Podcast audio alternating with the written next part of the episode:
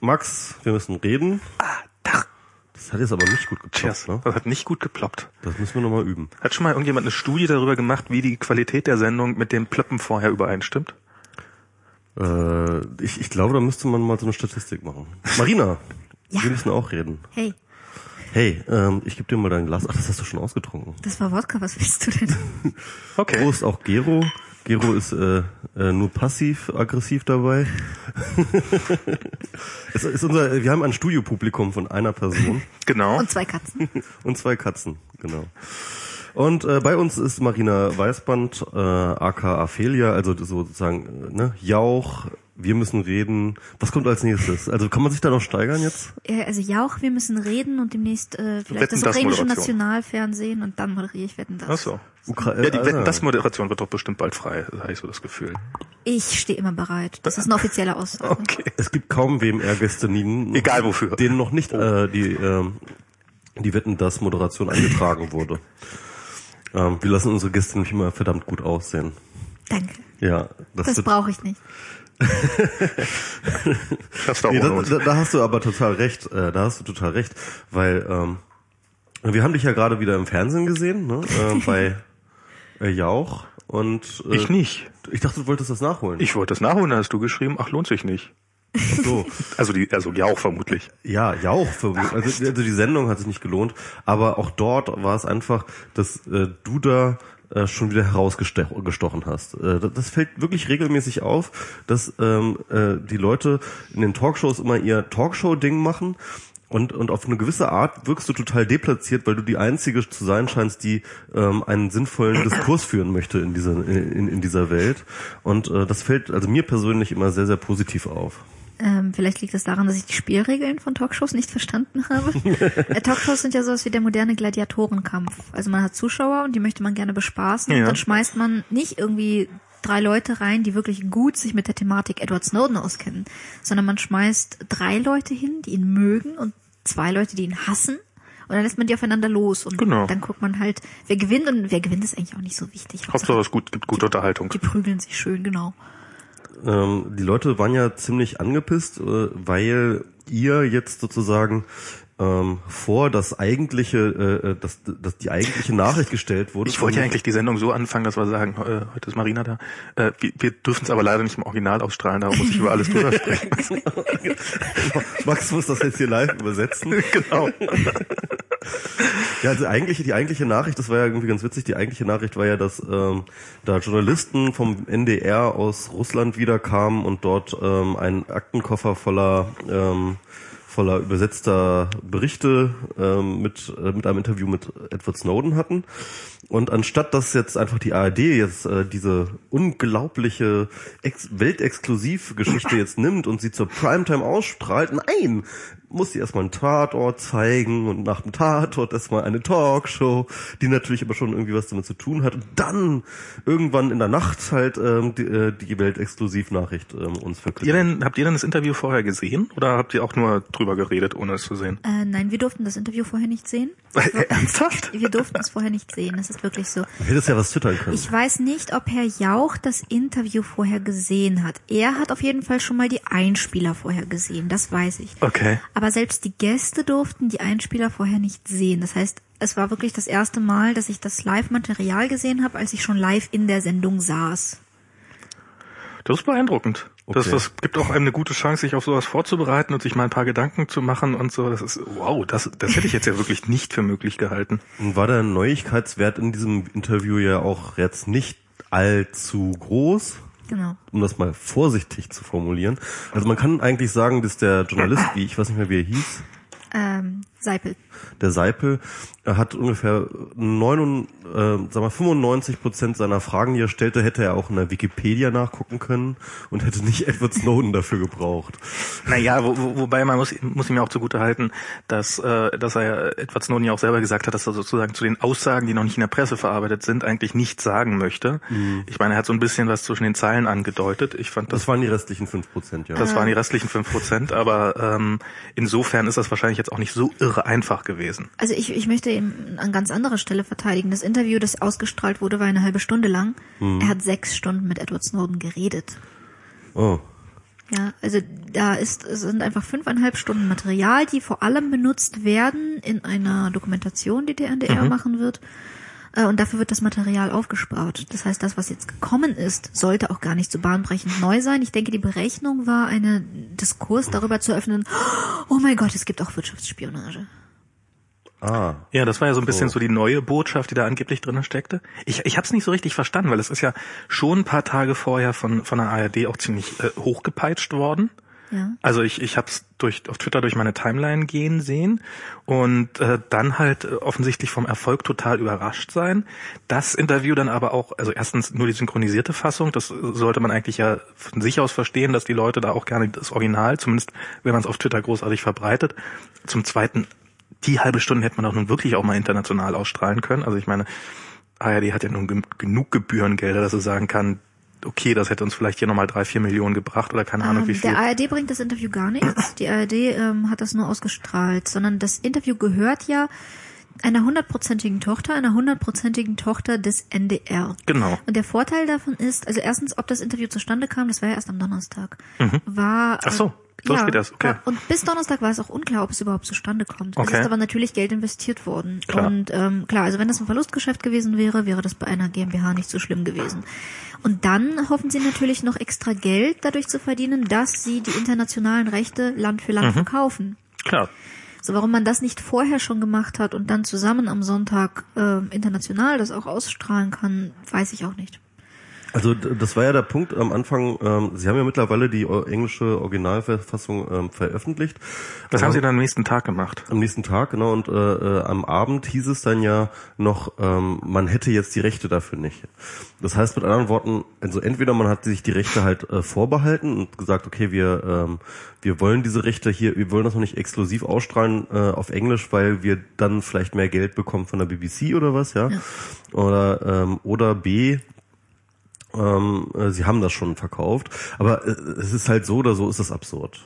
Ja, wobei äh, ich schließe auch nicht aus, dass da noch irgendwie andere Bedingungen dabei waren, also dass dieses Urheberrecht, wie immer übrigens Urheberrecht, äh, vorgeschoben wird, um ähm, ja diese ganzen Spionagekrimi, der da um dieses Interview herum stattfand und der wohl auch sehr ernsthaft war, äh, Äh, zu was, deckeln. Was, was, was für ein Spionagekrimi da rum herum? Das könnten russische Bedingungen gewesen sein, Mhm. um dieses Interview. Es ähm, ist ja nun mal auch sehr weit zusammengekürzt. Das Mhm. Interview wurde in, in mehreren Teilen transportiert. In, die Sicherheit musste gewährleistet sein und vielleicht hat, haben die Ausstrahlungsrechte auch etwas damit zu tun, was äh, Russland zur Bedingung gemacht hat, dass das so durchgeführt werden konnte. Mhm. Oder Edward Snowden. Also das kann ja auch sein. Ähm, Das weiß ich alles nicht. Aber übrigens machen wir hier genau das, was auch in der Gesellschaft passiert. Die Debatte läuft gerade darum, wie und wann das Interview ausgestrahlt wurde, anstatt dessen, was darin gesagt wurde. Auch wenn das nicht viel Neues war, ist das ja nochmal ein guter Aufhänger, darüber zu reden, was er Altes gesagt hat. Ja, also äh, ich fand das jetzt, ich war jetzt underwhelmed einfach tatsächlich, also vom Informationsgehalt. Ähm, ich fand das ein bisschen interessant, wo er so ein bisschen über seine Kindheit erzählt hat. Da- Das war mir jetzt noch nicht so ganz klar, aber ähm, das war jetzt halt keine Weltnews. Es war halt einfach so so so mein mein mein mein Gossip. Äh, äh, wurde jetzt ein bisschen angereichert. Aber ich brauche dann, dann schon irgendwie auch eine Neuigkeit, um jetzt irgendwie jetzt ein großes Bedürfnis zu haben, über irgendwas zu reden. Und das einzig Neue war halt wirklich diese total vermurkste ähm, Sendungspolitik äh, an der ganzen Geschichte. Also ich fand, ähm, ich, ich bin meine Mutter, ich habe gestern mit meiner Mutter telefoniert, ähm, die, die mir ganz stolz erzählt hat, dass sie das Interview im Original gesehen hat und verstanden hat. Und sie hält normalerweise nicht so viel von ihrem Englisch. Ich bin sehr beeindruckt davon, erstens, wie, wie deutlich er spricht und vor allen Dingen, wie, wie klar. Also es ist ja wirklich da, ähm, während wir hier so rumampsen und sowas, ist ja wirklich mehr oder weniger alles druckreif, was, was er so von sich Ja. gibt. Das macht alles einen sehr durchdachten und auf den Punkt zu Ende gedachten Eindruck. Ähm, ich weiß nicht, ob er jetzt so unglaublich viel Zeit hatte, sich mit solchen Themen auseinander. Also ich meine, er wird sich vielleicht ein bisschen vorbereitet haben. Auf der anderen Seite habe ich auch das Gefühl, dass er wirklich so ein so ein extrem klarer Denker ist. Und das das fand ich äh, fand ich schon sehr spannend. Also ich fand krass, das ist fast ein bisschen unheimlich, finde ich. Also wie unglaublich aufgeräumt er, also schon damals auch bei dem anderen Interview, wo er ähm, äh, mit mit äh, äh, dem Greenwald und der, wie, wie ist sie, Paula oder Laura, Laura, Laura so und so. Poi, ich kann Ja, ja, egal. noch nicht aussprechen. Fall, Also, also das, das Interview, das sie damals gemacht, also schon damals dachte ich so, wow, was ist das für ein krass aufgeräumter Typ. Wo ich schon fast so ein bisschen wieder suspicious werde und denke so, Moment mal, das ist mir irgendwie zu perfekt. Äh, nein, das stimmt nicht. Also bevor, bevor jemand wie er was öffentlich sagt, Mhm. hat er es mindestens 30 Mal in seinem Kopf formuliert. Das hängt nicht damit zusammen, dass er spontan redet und ihm fallen spontan gerade Sätze ein, sondern er hat gar keine andere Wahl, es sich an keiner Stelle zu versprechen. Jemals.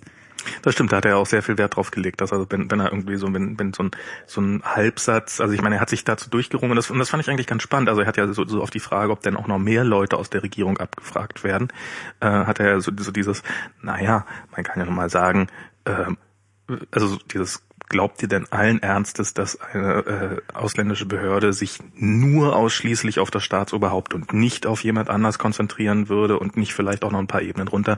Und ähm, damit hat er ja quasi eine Aussage getroffen, ähm, die man sich so hätte sicherlich auch leicht selber ausrechnen können und oder was ja mir sicherlich auch klar war.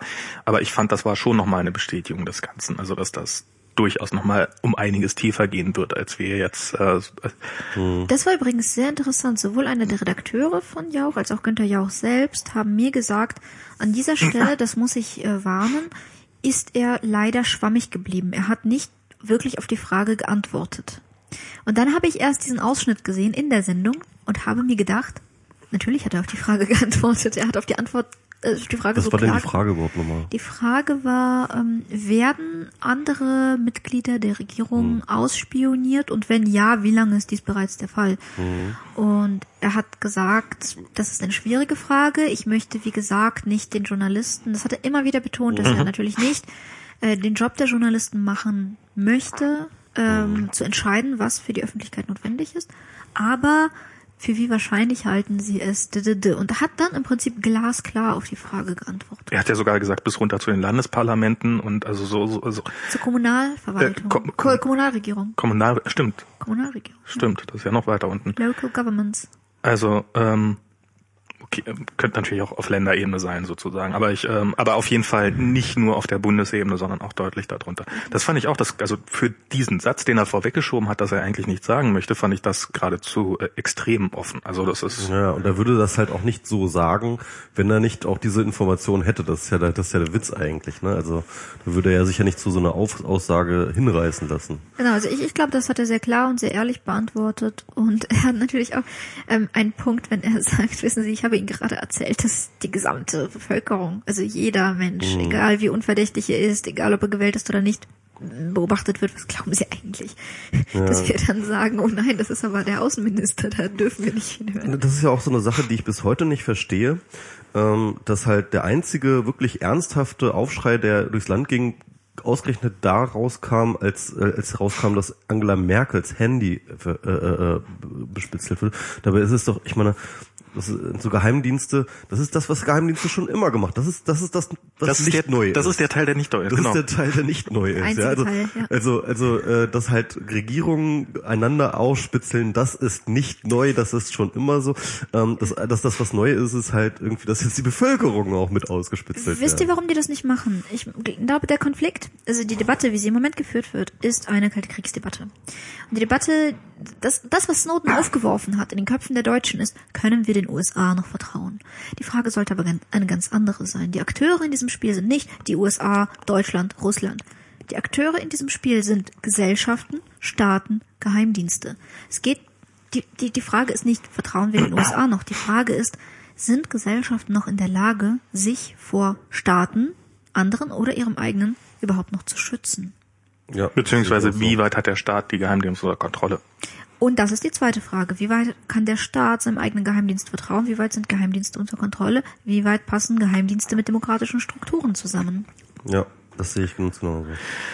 Ja, das ist, das ist, das ist tatsächlich auch die große Frage. Und, und die nächste Frage ist, ähm, wenn wir dann irgendwann mal einen Schluss daraus gezogen haben, wie kommen wir aus der Nummer wieder raus, falls wir mal wieder rauskommen? Tja, die, ähm, also es, es gibt die Forderung, Geheimdienste abzuschaffen, Mhm. was ähm, tatsächlich, also wenn wir zu dem Schluss kommen, wir können sie gar nicht kontrollieren, ist das die einzige Möglichkeit. Denn wir können ja nicht äh, einen Staat über dem Staat haben. Aber wenn wir sie nicht kontrollieren können, dann können wir sie auch nicht abschaffen. Äh, doch, denn Geheimdienste bekommen von uns ihr Budget. Das ist übrigens auch das Profanste, was wir tun können, ist äh, das Budget des Geheimdienste bekommen drastisch zu reduzieren, was die Überwachung aller gar nicht mehr möglich machen würde. Das bedeutet, sie müssten priorisieren und dann müssten sie nämlich auf die wirklichen Gefahrenziele priorisieren. Das, das äh, ist, ist tatsächlich auch ganz stark mein Gefühl, dass dieses eigentlich das Einfachste ist. Offensichtlich habt ihr zu viel Geld, weil ihr habt es nicht nötig auf euch das auf euch auf das Wesentliche. Ihr, ihr nehmt einfach, ihr geht in den Laden rein und wenn jemand fragt, was wollt ihr, dann sagt ihr alles. Genau. Und äh, das ist das deutet darauf hin, dass man zu viel Geld hat und zu viele Ressourcen und diese müsste man dann einfach massiv kürzen. Aber ich habe also da es um diese Diskussion ja überhaupt nicht geht. Also ich, ich glaube tatsächlich, wenn wir die Geheimdienste nicht kontrollieren können, also äh, Abschaffung der Geheimdienste wäre eine Form von Kontrolle, ähm, ich halte das für, ähm, ich, ich vermute, dass äh, die Geheimdienste genug Material im Zweifelsfall in der Hand haben, beziehungsweise auch Lobbydruck aufbauen müssen. Das muss ja nicht mal sein, dass sie sagen, guck mal, wir wissen, wo deine Oma wohnt, sondern es kann ja einfach sein, guck mal, wir haben hier zu den Medien Zugang und wir stellen da mal ein schönes Video und wir machen hier deinen Wahlkampf schlecht und wir sagen, wie wichtig das ist und da lassen wir dann eine Bombe hochgehen, wenn, wenn, wenn irgendwie nur die Drohungen aufkommen, dass, dass, äh, dass, dass, dass, dass uns die Gelder zusammengekürzt werden, dann wirst du ja sehen, was du davon hast. Also ich halte das für ähm, also das, also das, also ich glaube tatsächlich, dass äh, Politiker durchaus Angst davor hätten, ähm, groß gegen die Geheimdienste zu arbeiten, weil dort tatsächlich eine ganze Menge Schmacht steckt, eine ganze Menge potenzielles Kompromat und eine ganze Menge Schaltstellen, von denen die Politiker ja selber nicht mehr wissen, äh, wo sie liegen, äh, wo die Geheimdienste halt irgendwie ihre ihre äh, Leute haben. Und das zweite ist aber auch, und das, da machte mich letztens jemand darauf aufmerksam, weil ich, ich vertrete diese Forderung auch immer dauernd, dass ich sage, okay, wir müssen die ähm, zumindest irgendwie Budget Cuts, ja, das ist das Einzige, was irgendwie hilft. Aber ähm, da meinte dann jemand, ja, ich habe noch mehr Angst davor, wenn die Geheimdienste plötzlich anfangen, dann selber Geld zu verdienen. Ja. Was halt nicht ganz von der Hand zu weisen. Also, ich meine, man ist, kennt ja. das halt von den Drogengeschäften der CIA, ja, also die ähm, natürlich viel auch im Kampf gegen die Drogen machen und dann nebenbei warte mal, warte halt mal, auch so ein jemand war ich. Hm? Wir haben uns darüber unterhalten. Ach, stimmt. Was passiert, wenn Geheimdienst anfangen selber Hattest du das gesagt? Okay. Das gesagt. Ich war auf jeden Fall auf der Konferenz, das äh, ja. weiß ich noch. Du, du warst das? Okay. Aber das halte ich auch für eines der größten Probleme. Das ist, also, du hast diese Leute und die haben halt, die haben halt diesen Lebens, ich, ich glaube ja übrigens, dass das auch ein, eine der Grundlagen für unser, unser Problem ist. Wir hatten nach, nach dem Zusammenbruch des Kalten, äh, nach dem Ende des Kalten Krieges gab es da plötzlich diese, oder gab es immer noch diese Geheimdienste, die hatten eigentlich nichts mehr zu tun. Und dann 9-11 hat ihnen ein fantastisches, ähm, Gefahrenpotenzial geboten, dass, dass, dass sie wieder wichtig geworden sind. Und da sind einfach diese Leute und die wirst ja auch nicht wieder los. Was sollen die machen? Und wenn sie, wenn sie innerhalb, wenn sie, wenn sie nicht mehr öffentlich engagiert sind, dann, da hast du absolut recht, dann gehen sie wahrscheinlich in die Privatwirtschaft. Und ähm, da werden sie vielleicht nicht ganz so gut bezahlt, aber wahrscheinlich bei Facebook, die können, ich glaube, die Katze hat gerade dein, dein. Ich werde die Katze mäßigen. Okay. Nur, also ist, ich weiß nicht, ob du und dein äh, dein äh, Mantel da Angst hast. Aber nicht. Mm. ja, das ist, äh, das, das war der Teil. Wie, wie fandst du denn die Sendung, die Jauch-Sendung? Also ich persönlich fand sie angenehm, so die Runde war okay. Ich meine, es war mir vorher klar, was passieren würde. Es war mir klar, dass wir irgendwie gegen Polemik vorgehen müssten. Und um ehrlich zu sein, ich glaube, der, warum Ströbele, Seipel und ich äh, einfach so wenig äh, äh, Redezeit hatten, war das Kornblumen, würde ich sagen, ganz klar Kornblumen. Kornblumen. Ja, aber wir haben einfach irgendwie, glaube ich, uns alle drei gedacht, okay, das ist so absurd, die müssen wir gar nicht widersprechen. Ich will das jetzt nicht mal legitimieren durch einen Widerspruch. Mhm. Ähm, und, und ja, also dahingehend war die Sendung aber eben am Ende doch sehr unglücklich, weil wir mit der Debatte kein Stück weitergekommen sind. Was jetzt als nächstes zu tun ist, ähm, wie wir uns vor Staaten schützen können, ist untergegangen unter der ähm, völlig absurden Frage, äh, ist das Verhältnis zwischen den USA und Deutschland gefährdet. Ja. Ja, das ist das, das stimmt, das ist halt einfach die falsche Fragestellung. Aber was ich nochmal sagen wollte, der der äh, Bildtyp ähm, ja, Reichelt. Reichelt, ähm, äh, der war ja gar nicht so dumm. Der hat ja ein paar, ich finde, der hat ein paar, paar Punkte gehabt irgendwie. Also, weil äh, ich weiß nicht auf seiner Seite, so was so mhm. seine seine äh, Meinung angeht, aber halt, äh, wo er immer wieder betont hat, wir müssen irgendwie unterscheiden zwischen Spionage, also ja. ähm, das Aussperren, Spielen von Regierungen untereinander und äh, eben äh, Terrorabwehr, die halt dann sozusagen diese Mass Surveillance äh, ein. Wo er aber den Fehler gemacht hat, beides zu legitimieren. Genau, also das ist halt der Punkt. Also, äh, aber er hat halt auf jeden Fall mal auf diesen Unterschied, Unterschied äh, genau, investiert und, und, da hat er ja durchaus recht. Ich gab ihm bei dem Satz recht, Regierungen haben sich schon immer untereinander ausspioniert. Denn das ist ja auch so. Es ist mhm. praktisch auch eine, eine Kommunikationsebene der internationalen diplomatischen Sphäre, ist die gegenseitige Spionage. Und ganz ehrlich, mir ist es scheißegal, was Regierungen untereinander machen. Das sollen die unter sich ausmachen. Das wissen die auch alle. Äh, dass die aus, dass die sich gegenseitig ausspielen. Äh, was mir wichtig ist, ist das, was Snowden aufgezeigt hat. Die Fähigkeit einer Gesellschaft und einzelner Menschen, sich gegen Staaten zu wehren, wird untergraben. Ähm, etwas wie die Unschuldsvermutung wird untergraben. Mhm. Etwas wie das Grundgesetz ist das Papier nicht mehr wert, auf dem es geschrieben steht wenn es einfach umgangen wird von äh, staatlichen Organisationen, die nicht einmal mehr durch demokratische Gremien kontrollierbar sind. Für mich war die große Neuigkeit und der große ähm, Aufschrei, der nach der Jauchsendung hätte passieren müssen, ist, dass da ein Ströbele saß, im parlamentarischen Kontrollgremium saß und sagte, ich habe keine Ahnung, ob die Typen vom BND mich belügen.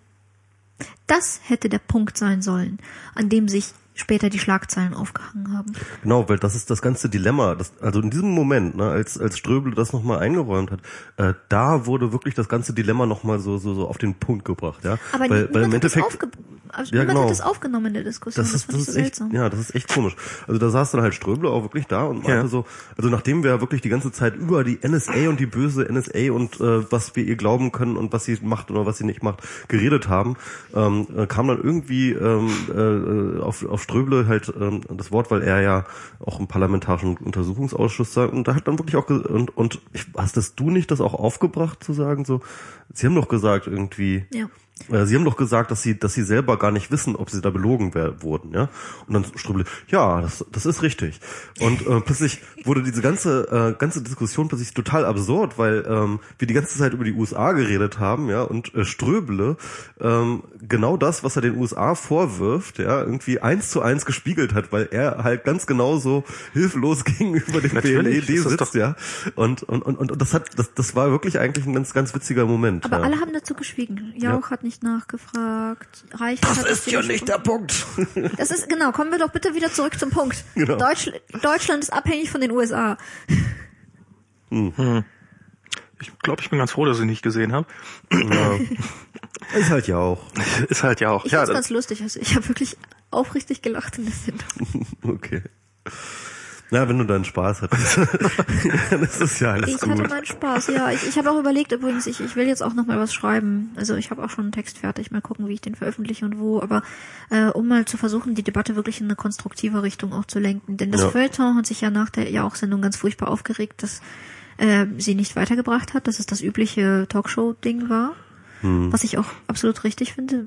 Aber, wir müssen aber, das, aber das sind Talks. Also du hast es ja am Anfang äh, gesagt, das ist, ist, ist, ist ein bisschen Brot und Spiele und ein bisschen äh, gegensätzliche Positionen aufeinander prallen lassen und, mhm. ähm, und gucken und, und, und äh, gucken, was passiert und äh, im besten Fall äh, an einigen Stellen heftig mit dem Kopf nicken und den anderen äh, vorm Fernseher beschreien also an, anbrüllen sozusagen mhm. beim, beim Vorsitzenden. Es, es, es, es geht ja, diese, diese Talkshow-Formate sind ja gar nicht dafür ausgelegt, dass sie irgendeine Debatte voranbringen oder sowas. Sie sind ja, sie sind ja eigentlich ein Debattenverhinderungsinstrument. Also ich glaube, nichts Schlimmeres könnte passieren äh, in so einer Sendung, als dass äh, zwei Leute sagen, ja stimmt, sie sind, wir sind unterschiedlicher Meinung, lassen Sie uns das mal ausdiskutieren und dann äh, den Moderator nicht mehr zu Wort kommen lassen. Ja, aber jetzt überleg mal, äh, Talkshows sind aber äh, der Ort, wo in Deutschland die öffentlichen Debatten stattfinden. Ja.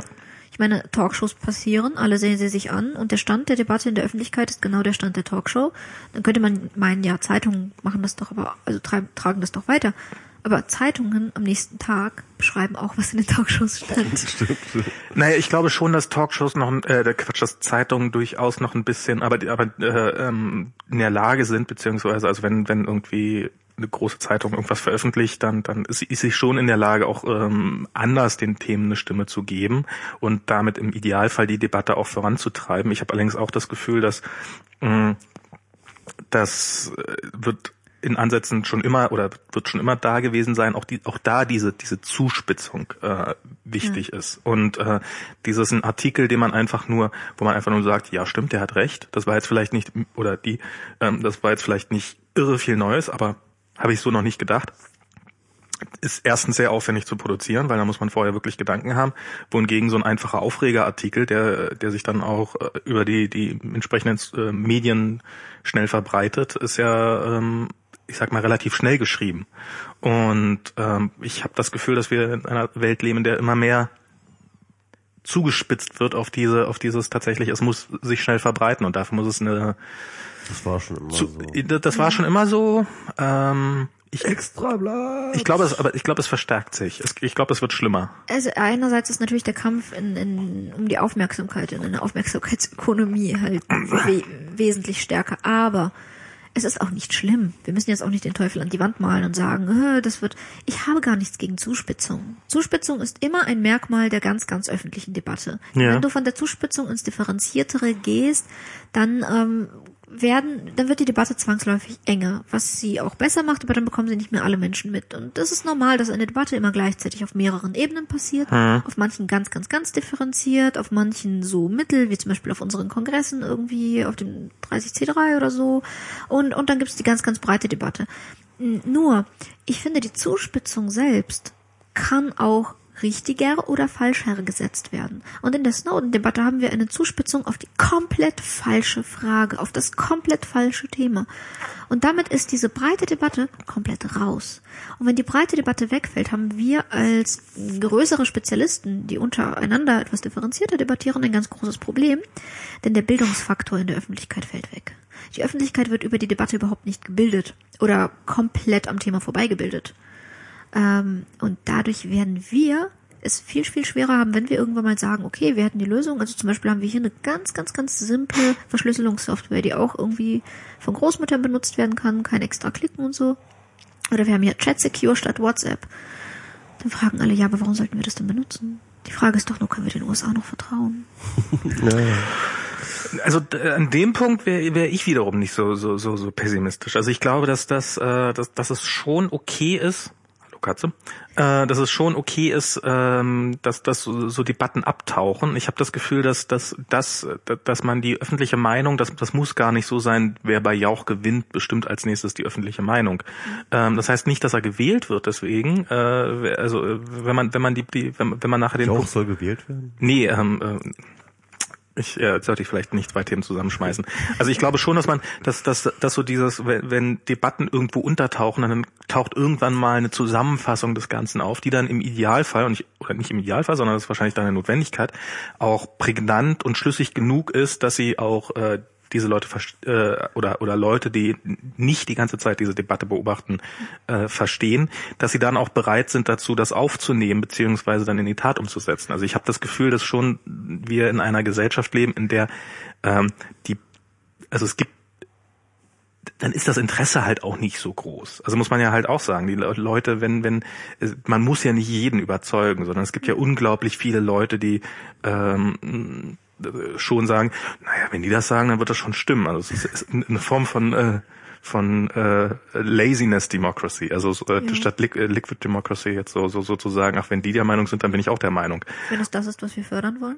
Äh, ich weiß nicht, ob man das fördern will, aber es ist es ist was, was ich glaube, das ist was, was in dem Fall zuspielt. Aber zu dem Grundkonflikt nochmal. Ähm, meinst du nicht, dass es vielleicht auch daran liegt, dass ähm, bei dieser Debatte, also das ist halt so, ne, also if you're a hammer, uh, everything is a nail, ja. Ja. Und ähm, wenn du halt zu der äh, Debatte Politiker fragst, ähm, dann äh, suchen sie halt in ihrem Politiker-Werkzeugkasten nach einer Lösung. Und diese Politiker-Werkzeugkasten ist natürlich extrem strukturiert nach ähm, äh, dem äh, äh, nach dem Schema Staat, ja. Und dann hast du halt jetzt hier erstmal einen internationalen Konflikt zwischen den USA, England und Deutschland und irgendwie anderen Ländern. Und ähm, dann musst du halt den Werkzeugkasten internationale Politik holst du dann raus und hast du dann den Schraubenzieher mit irgendwie diplomatischer Drohung und dies und jenes. Und schon hast du halt diese Debatte mit irgendwie äh, Deutschland versus USA, ja. Ja, ja. Und ähm, und, und, und, und, das, und äh, ich glaube, wir sind uns einig, dass das halt die falsche Debatte ist. Ja? Aber ich frage mich, ob in dem Politiker-Werkzeugkasten ähm, auch die richtigen Tools liegen. Also die, die richtigen Tools, politischen Tools, äh, waren wir uns eigentlich schon einig. Da müssen wir eigentlich äh, ran an die eigenen Geheimdienste und da erstmal irgendwie aufräumen und äh, gucken, Ja, was Na, Ja, an die eigenen, aber an die Fremden durchaus auch. Also. Genau, und an die Fremden auch durch internationale Verträge. Das sind ja auch alles Sachen, die man im Politikerkasten findet. Das ist auch alles, was wir unbedingt machen müssen. Da stimme ich auch zu. Nur ähm, natürlich ist Schritt eins, äh, wenn wir sicherstellen wollen, dass wir Schutz vor dem Staat haben, können wir nicht sagen, Staat, bitte schütz uns vor dir, sondern äh, dann müssen wir natürlich über etwas nachdenken, das wir als Zivilgesellschaft äh, hinkriegen können. Und äh, da sprechen wir natürlich über Verschlüsselung, da sprechen wir auch über Förderung von der, der Forschung von Krypto, äh, wir sprechen über Dezentralisierung von Netzwerken, wir sprechen über Ausbau und Unterstützung von Projekten wie Freifunk. Ähm, heißt, machen wir unsere Infrastruktur anarchistischer. Also jetzt würde ich gerne noch mal einen Schritt zurückgehen, weil eigentlich muss ich ja sagen, ist, wenn man sagt, wir können unserem Staat nicht trauen, Ja. ist das ja eine Form von Bankrotterklärung. Nein, also, nein, nein, nein, nein, nein. Da, da widerspreche ich ganz, ganz heftig, denn unser Grundgesetz, da ist diese, wie du sie nennst, Bankrotterklärung verankert. Äh, wir, der Staat hat die Aufgabe, uns zu schützen. Aber gleichzeitig haben wir an oberster Stelle in unserem Grundgesetz verankert, dass Bürger eben auch Rechte haben, die sie vor dem Staat schützen.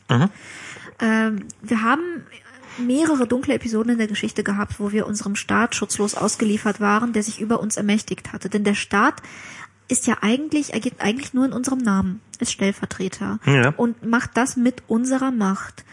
Ähm, Und deshalb sollten wir auch, äh, deshalb ist er uns Rechenschaft schuldig. Wenn er uns diese Rechenschaft nicht gibt, müssen wir Macht über ihn haben. Und das bedeutet, wir müssen uns eben auch selbst über ihn schützen, äh, da, gegen ihn da, schützen können. das ist, äh, also da stimme ich dir absolut zu. Ja.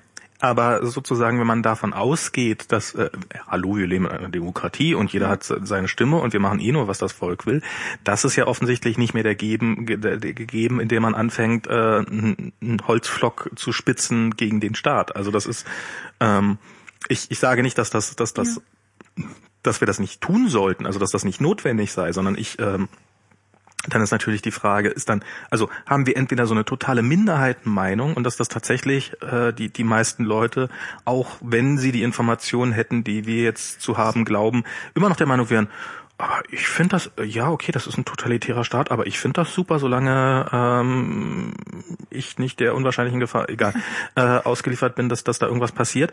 Also sind das hinreichend viele Leute? Kann man sie- muss man sozusagen stehen wir gegen diese Leute oder oder oder sind sie eigentlich diese Leute müssen nur überzeugt werden und dann wären sie schon dafür und dann funktioniert auch der Staat wieder. Naja, das Ding ist, wir müssen den Staat ja nicht erstechen. Das will ich auch gar nicht. Aber ich hätte gerne einen Spitzenflock gegen ihn in der Schublade liegen. Und ähm, wenn die Technik sich wandelt, wird unser Flock halt stumpf nach der Zeit, weil ähm, Geheimdienste durchaus die neuen Möglichkeiten der Technik nutzen. Und wir müssen auch damit klarkommen. Und wir Und wir müssen auch. jetzt gucken, genau, wie updaten wir sozusagen das Grundgesetz, wie updaten wir ähm, unsere Schutzmechanismen. Wir haben ein Postgeheimnis. Warum haben wir kein E-Mail-Geheimnis? Beziehungsweise das ist jetzt auch gekommen neuerdings, aber äh, warum bin ich nicht sicher, wenn ich mit einem Handy rumlaufe, dass das jetzt äh, kein, äh, kein Tracking-Device ist? Äh, Mein Handy ist ein Tracking-Device und das soll es auch sein. Äh, das, das kannst du auch gerne so einstellen. Ich will nur nicht, dass der Staat mich dazu zwingt, dass das so ist. Du willst du willst dass du du willst das im Idealfall selber kontrollieren. Ja. Ja, weißt du, nach der Logik, wenn wenn ich dem Staat vertraue, und das tue ich durchaus übrigens, ich vertraue dem deutschen Staat, wirklich. Aber es wäre falsch von mir zu sagen, ich vertraue dem Staat, deswegen darf er meine Briefe öffnen. Sondern ich vertraue dem Staat, unter anderem, weil er meine Briefe nicht öffnen darf. Und weil ich weiß, wenn dieser Staat es jemals wagt, sich über mich zu erheben, werde ich immer noch Möglichkeiten haben, mich mit anderen zu vernetzen, um ihn wieder in seine Schranken zu weisen. Also an dem Punkt, ich, ich vertraue dem Staat in bestimmten Punkten und in bestimmten Punkten überhaupt nicht. Also ich bin, äh, also dass jetzt hier nicht die Polizei vorbeikommt und mich direkt verhaftet, wenn ich irgendwie einen falschen Satz sage, das äh, dem, das, dem vertraue ich, ansonsten würde ich diese Sendung nicht machen, klar. Ähm, ich habe aber so das Gefühl, also so ähm, gerade wenn wir jetzt so auch, auch in Deutschland hier dieses Gefahrengebiet zum Beispiel, da, da geht's halt darum, irgendwie äh, einen Anleger zu schützen gegen irgendwelche Demonstranten oder oder äh, wenn, wenn so, so diese dieses vorsichtige Ausbremsen, dieses äh, was wir jetzt, ich weiß nicht, ob der das mitbekommt, da hat hier bei der BVG, wie dieses, äh, was ja eigentlich eine haarsträubende Geschichte ist. Stimmt, äh, ja, ja. Ähm, also, dieser- dass da, da sind, ähm, also die, die BVG klagt gerade gegen JP Morgan im Endeffekt, beziehungsweise eigentlich über eine Anwaltskanzlei, die von JP Morgan beauftragt worden ist, äh, weil sie um, weil die BVG um 200 Millionen Euro betrogen worden ist.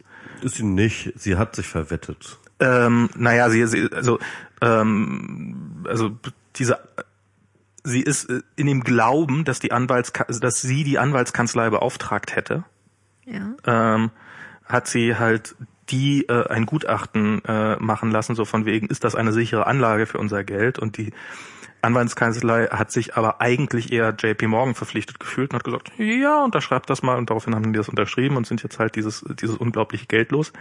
Ähm, wo aber auch, muss man auch sagen, im, im Aufsichtsrat von, von der BVG, also wo Saraz, Aufsichtsrat, Vorstand, ich weiß nicht, wo Sarrazin damals drin saß, offensichtlich eine unglaubliche, also die, die in einer, in einer entsprechenden Sitzung, wir verstehen alle nicht, was das für ein Geschäft ist. Lasst es uns trotzdem machen. Sarrazin war doch damals der Finanzminister, oder? Äh, ja, aber er war halt auch, ähm, er war halt für dieses Gespräch zuständig, sozusagen. Ah, ja, genau. er, er hat das persönlich mit abgesegnet, dass dieses, dieses äh, Gespräch stattfindet.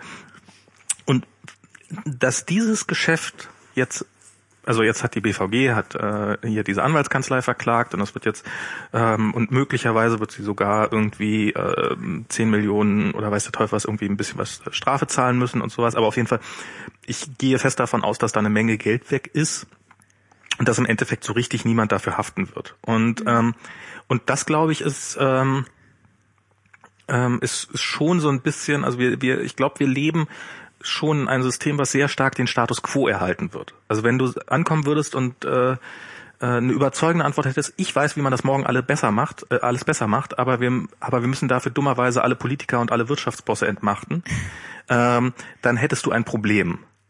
Ähm, und, und, und du würdest, würdest Widerstand spüren, obwohl es eigentlich nicht im Sinne des Staates wäre. Und da, das ist der Punkt, an dem ich dem Staat nicht vertraue. Das ist klar. Andererseits ist es auch ganz nice, ein System zu haben, das erstmal den Status quo bewahrt, denn das ist die Aufgabe eines stabilen Systems.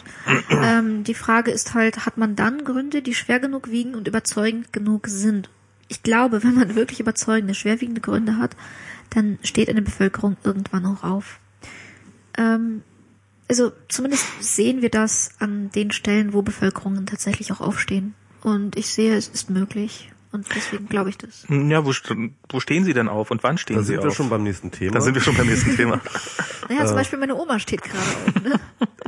ist, ist sie dabei? Ja, natürlich. Also das fand ich übrigens so lustig an der Jauch-Sendung, Ja. wo, wo ich gesagt habe, ja, aber mein, meine Oma ist unbescholten, ne, wird überwacht und reichelt. Frau Weißband, niemand überwacht ihre Oma. Und ich dachte nur, wenn du wüsstest, meine Oma ist gerade ganz vorne da in der Ukraine. Was glaubst Ja. du, wie die, ne? Also das wusste ich das eben gerade auch nicht. Du bist, äh, du, du, du, du bist sogar in der Ukraine geboren, oder? Ja, ich, ich komme aus der Ukraine. du kommst aus der Ukraine? Genau, reden wir doch mal ein bisschen über dich. Ähm, Reden wir haben über jetzt- mich, wir- das wir- ist mein Lieblingsthema. Wir, wir, wir haben die, äh, wir haben die Vorstellungsrunde ein bisschen Stimmt. übers- übersprungen, ne? Also, also bis auf Affiliate.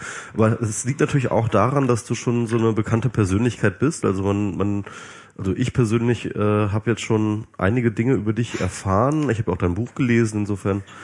Äh, aber vielleicht, vielleicht äh, machen wir das mal für die Hörer noch trotzdem noch mal irgendwie. Ähm, du bist also in der Ukraine geboren. Wo genau? Genau, in Kiew. In Ich Kiew direkt, okay. Im Zentrum von Kiew geboren und aufgewachsen. Okay.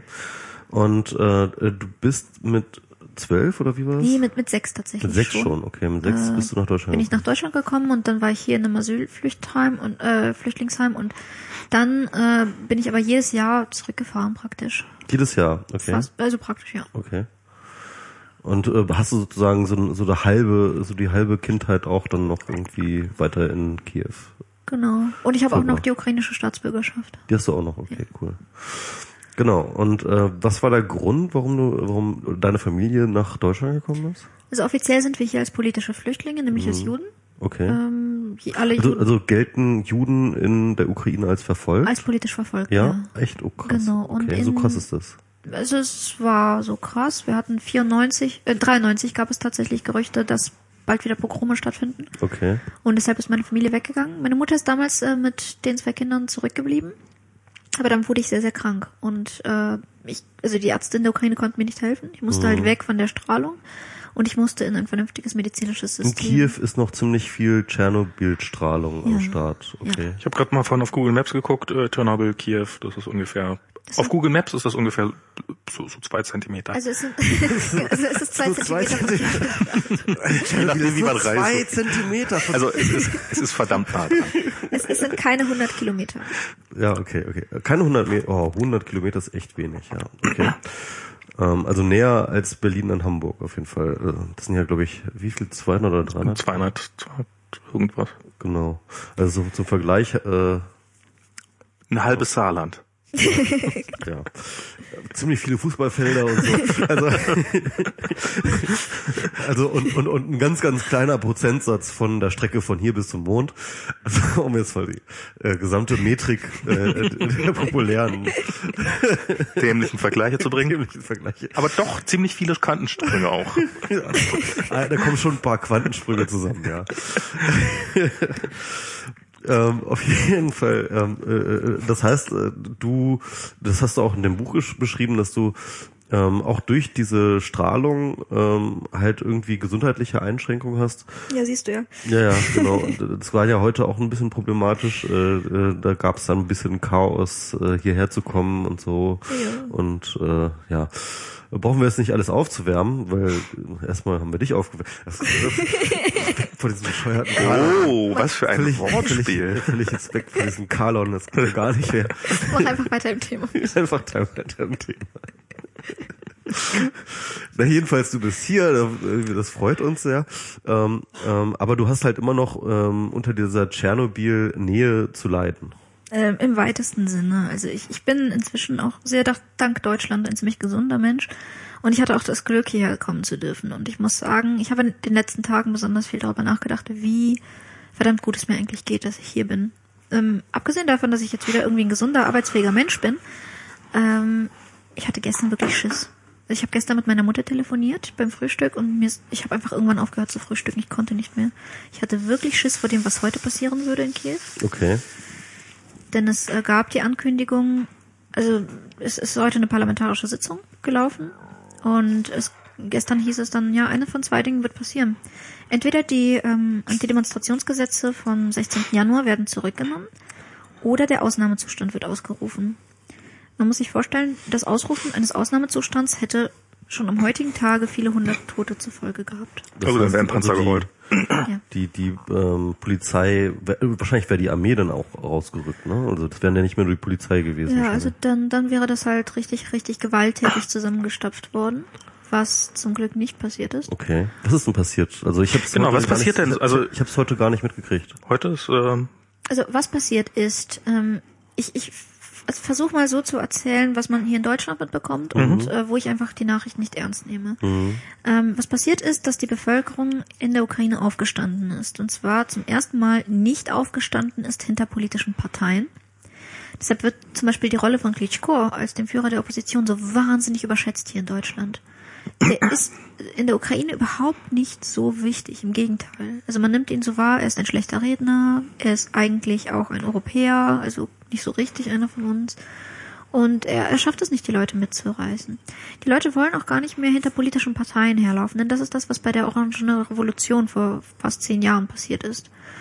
Ähm, sondern sie haben zum ersten Mal begriffen, wir sind die Menschen, von uns hängt dieses Land ab, nicht von politischen Parteien.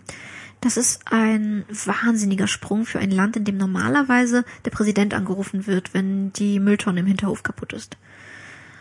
Also ich, ähm, ich war vor jetzt nicht so irre langer Zeit, war ich in der Ukraine und habe da auch mit, mit ein paar Leuten unterhalten. Also es ist, äh, also was für mich, kann, kannst, du, kannst du vielleicht erstmal, also ich probiere es jetzt mal so ein bisschen als Einstieg, äh, die, die Ukraine ist ein relativ gespaltenes Land. Tatsächlich auch sozusagen, es gibt so eine Ost-West- Achse im Osten, also die, äh, die Krim und und und äh, diese diese ganzen Regionen ist ist relativ russlandnah, also die die äh, Geografisch als auch politisch. geografisch als auch politisch. Als auch sprachlich. Äh, als genau, als auch sprachlich, das ist auch ein wichtiger Unterschied. Also es gibt wohl, äh, ich habe mir sagen lassen, dass man so in, in der Kiewer Region, wenn man anfängt Russisch zu sprechen, hat man ein Problem. Also Nein, nein, nein.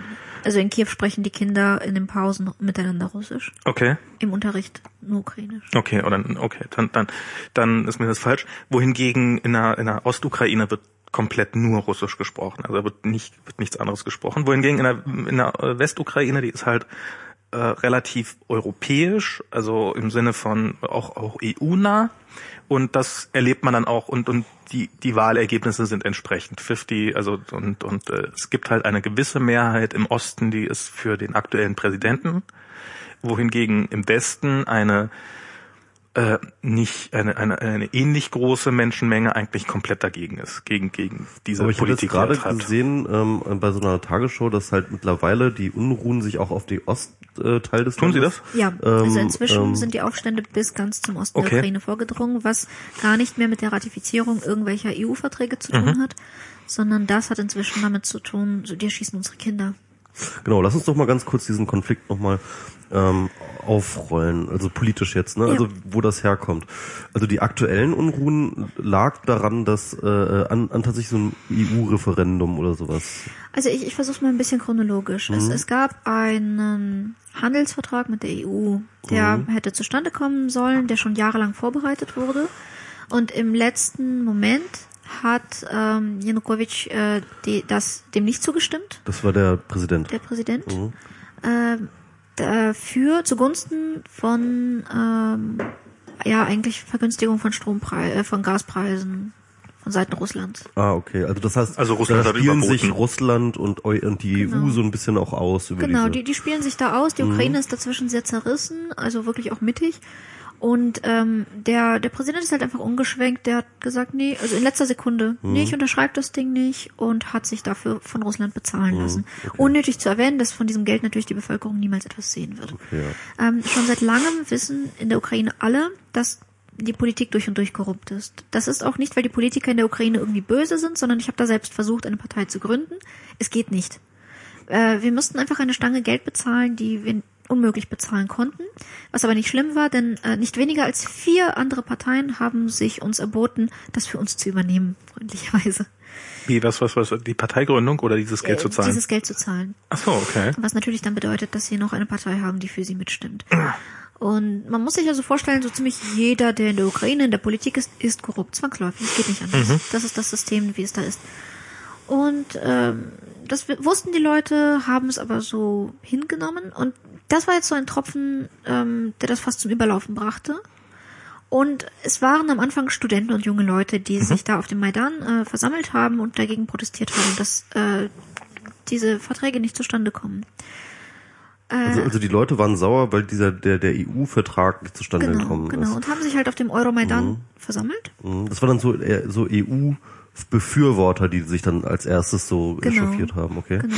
Ähm, zwar in Kiew, aber Kiew ist halt, Kiew ist als Hauptstadt, vertritt alle Strömungen. In Kiew Mhm. wird hauptsächlich Russisch gesprochen, aber in Kiew sind halt auch viele, die natürlich eher europäischen Werten zugeneigt sind, weil Kiew eben auch die offenste Metropole ist, klar.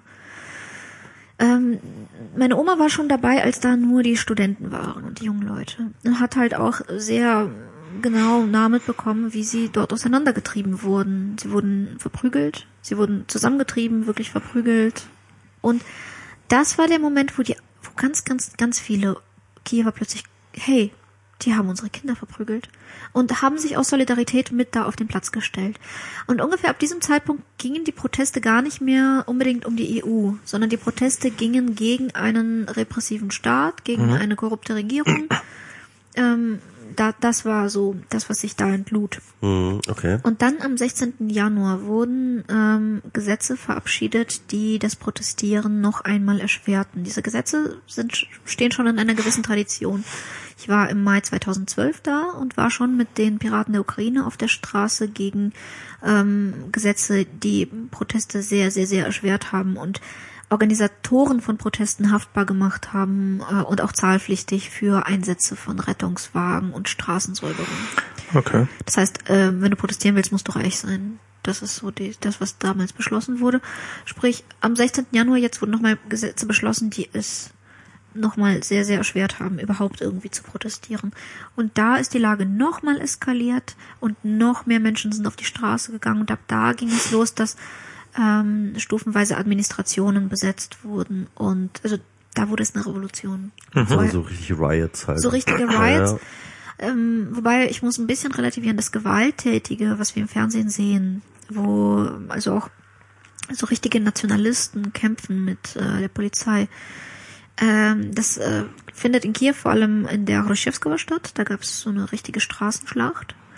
Das waren aber 200 Leute. Das, dann, das waren auch die Nationalisten. So, mhm. dass daneben 500 Meter weiter auf dem Euromaidan äh, eine halbe Million friedlicher Leute stand, wurde im Fernsehen nicht gezeigt, weil die Bilder nicht so schön sind. Und das muss man immer wieder in mhm, Relation setzen. Es gibt Nationalisten in diesen Protesten. Die gibt es. Und zwar auch wirklich Hardcore-Nationalisten. Ähm, die Zahlen werden aber so auf 10 bis 20 Prozent geschätzt.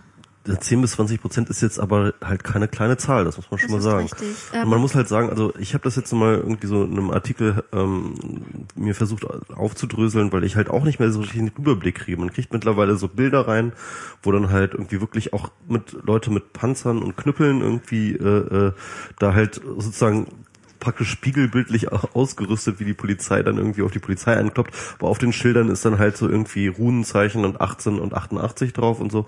Ja. Und ähm, äh, da, äh, und dann habe ich halt mich angefangen damit zu beschäftigen und ähm, wenn man sich jetzt das anguckt, das ist ja ein sehr, sehr breites Bündnis, das da halt mittlerweile so entstanden ist, dass mhm. da sozusagen auf der Straße ist. Und ähm, du hattest das ja schon angesprochen, der der ähm, ähm, der der Boxer hier, wie äh, der Klitschko. der, der Klitschko, ähm, der ist da ja irgendwie als äh, so auch durchaus mit deutschen Mitteln, übrigens von der An äh, äh, Konrad-Adenauer-Stiftung, soweit ich weiß, die ihn tatsächlich unterstützt, sozusagen in seinem Oppositionskampf gegen ja. die äh, äh, gegen die Regierung. Also da ist tatsächlich äh, äh, auch politischer deutscher Einfluss mit dabei. Natürlich. Aber, aber, und, und der ist bei uns natürlich auch immer ständig irgendwie äh, im Bild, aber aber der ist halt nur für uns interessant, weil wir ihn kennen so. Ne? Deswegen genau. wird, wird, wird er uns mal präsentiert als der Oppositionsführer. Aber in Wirklichkeit ist derjenige, der jedenfalls der die Massen begeistert, der der relativ äh, ähm, so so so ein bisschen wo sich alles hin, wo sich alle Augen hinbewegen, das ist einer von einer wirklich nationalen Partei, der noch nicht mal ganz, ganz rechts steht, da, da gibt's noch Leute, die viel ja. rechter, rechter sind, aber der auf jeden Fall so rechts ist, dass er halt sich mit dem Apfel von der, äh, äh von der NPD trifft und solche Geschichten und da halt äh, äh Kontakte zur NPD pflegt und so, so auf, auf also ne, so so rechts ist ja, der. Ja, mhm. ich, ich möchte mich ganz kurz darüber unterhalten, was Nationalismus in der Ukraine bedeutet. Mhm. Ähm, ich bin da sehr, sehr zwiegespalten. Also erstens, dass er sich mit Apfel trifft. Ich denke nicht, dass in seiner Welt Nationalismus das ist, was in unserer Welt Nationalismus ist. Deutschland hat eine Geschichte, in der der Nationalismus überhand genommen hat und Deutschland leidet bis heute darunter. Ähm, die Ukraine hat eine Geschichte, in der sie eigentlich fast während ihrer gesamten Existenz äh, ein abhängiger Staat war bestenfalls. Die Ukraine hat eine Geschichte, in der es ihr verboten war, ihre eigene Sprache zu sprechen, fast 100 Jahre lang. Ähm, und daraus entwickelte sie einen Nationalismus, der weniger sagt, wir sind irgendwie größer als alle, sondern der mehr sagt, ich kann mich unfassbar schlecht konzentrieren, während du das machst. Das ist, oh Gott, das klang falsch. Gero will, Gero will uns Bier klauen. Oh Gott. Bierklau. Bierdiebstahl so, jetzt lass mich weiterreden. Ja, ähm, sorry. Äh, sondern die, die sagen sozusagen nicht, wir sind besser als alle, sondern die sagen, wir sind ein eigener Staat. Und das ist schon Nationalismus. Wir sind die Ukraine, wir sind keine Russen, wir sind keine Deutschen, wir sind keine, wir sind wir selbst und wir sprechen unsere Sprache und wir tragen unsere Nationaltracht und unsere Kinder kriegen unsere Sprache in der Schule vermittelt und sogar, also da, da gibt es so ganz absurde Auswüchse, russische Telenovelas werden äh, synchron übersetzt äh, ins Ukrainische und dann wird das auf Ukrainisch drüber gelabert mhm. oder hat Untertitel, was völlig absurd ist, weil jeder Ukrainer Russisch versteht. Das mhm. wissen auch alle. Aber wir tun so, als ob nicht. Das ist äh, Nationalismus. Mhm. Das Problem an Nationalismus ist, Nationalismus ist Nationalismus. Und heute heißt es, wir sind keine Russen und äh, Russen sollen hier auch gar, gar keinen Einfluss nehmen und morgen heißt es dann auch, irgendwie Tadschiken sollen keinen Einfluss hier nehmen und überhaupt und diese Schwarzen und nee. Ähm, und, und wie ist das mit zum Beispiel äh, äh, Antisemitismus ist wahrscheinlich auch immer noch ein Problem, nehme ich an. Antisemitismus ist ein Problem, allerdings, das, das ist eine Sache, die mich beruhigt. Ähm, die ganz, ganz, ganz, ganz super Rechten was? Oh nein, das, klang, das klang auch falsch. Jetzt lass mich reden. Moment. Juden. ähm, ja. Nein, äh, der, der Antisemitismus ist ein Problem und bei den Ultrarechten auch durchaus verbreitet. Ähm, äh, allerdings, der, der Euromaidan selbst hat tatsächlich äh, Schutz von Synagogen organisiert. Und die gehen da bereitwillig hin und schützen auch die Synagogen, weil sie wissen, das sind die ersten Orte, wo es ausartet. Das bedeutet, äh, die Leute, die Menschen auf dem Platz stehen, die Hauptenergie des Protestes, ist im Gegenteil sehr daran interessiert, Minderheiten und auch Juden zu schützen. Okay, gut.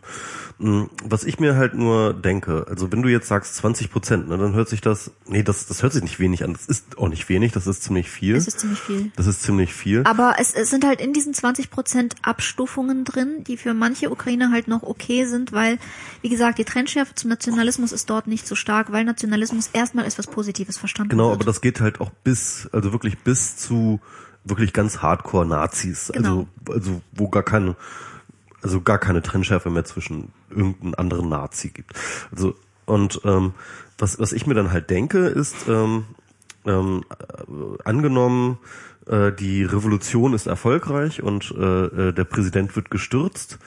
Ähm, Ehrlich gesagt, ich weiß nicht, ob das ein Szenario ist, das ich mir wünschen kann, weil ähm, äh, äh, weil diese 20 Prozent sind zwar nur 20 Prozent, aber das sind halt die gewalttätigen 20 Prozent. Ja.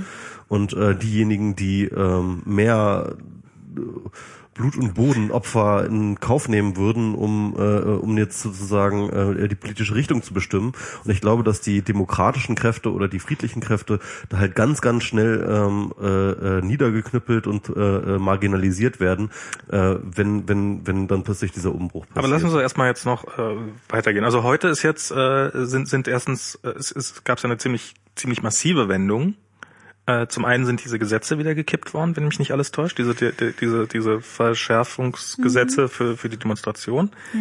Das zweite, was passiert ist, äh, jemand ist, ich weiß jetzt nicht wer, war das der Regierungschef? Aber, ähm, okay, ich, ich versuche das mal aufzudröseln, was heute passiert ist. Ähm, das Parlament hat entschieden, die Gesetze vom 16. Januar zu kippen. Sie sind noch nicht gekippt. Denn Okay. wenn sie gekippt sind, muss der Präsident das unterschreiben. Okay. Der Präsident hat gesagt, ich unterschreibe euch das erst, wenn ihr die Barrikaden runternehmt. Die Menschen sagen, äh, wir vertrauen dir nicht, denn wir nehmen die Barrikaden runter, du unterschreibst die Gesetze nicht und wir sind alle illegal. Ähm, das heißt, da ist, also das ist noch nicht noch nicht vom Tisch. Und das andere ist, Azarov äh, ist der ähm, Premierminister, also der Chef der, Okay. der Regierung. Der ist freiwillig zurückgetreten. Ja. Ähm, was man allerdings über Azarov sagt, ist, dass er eigentlich gar nichts gemacht hat. Also er hat keine eigenständigen Entscheidungen getroffen. Du kannst es auch ruhig laut sagen. Ich verstehe nicht, was Kannst du du mir sagst. runter machen. Ach so. Okay, äh.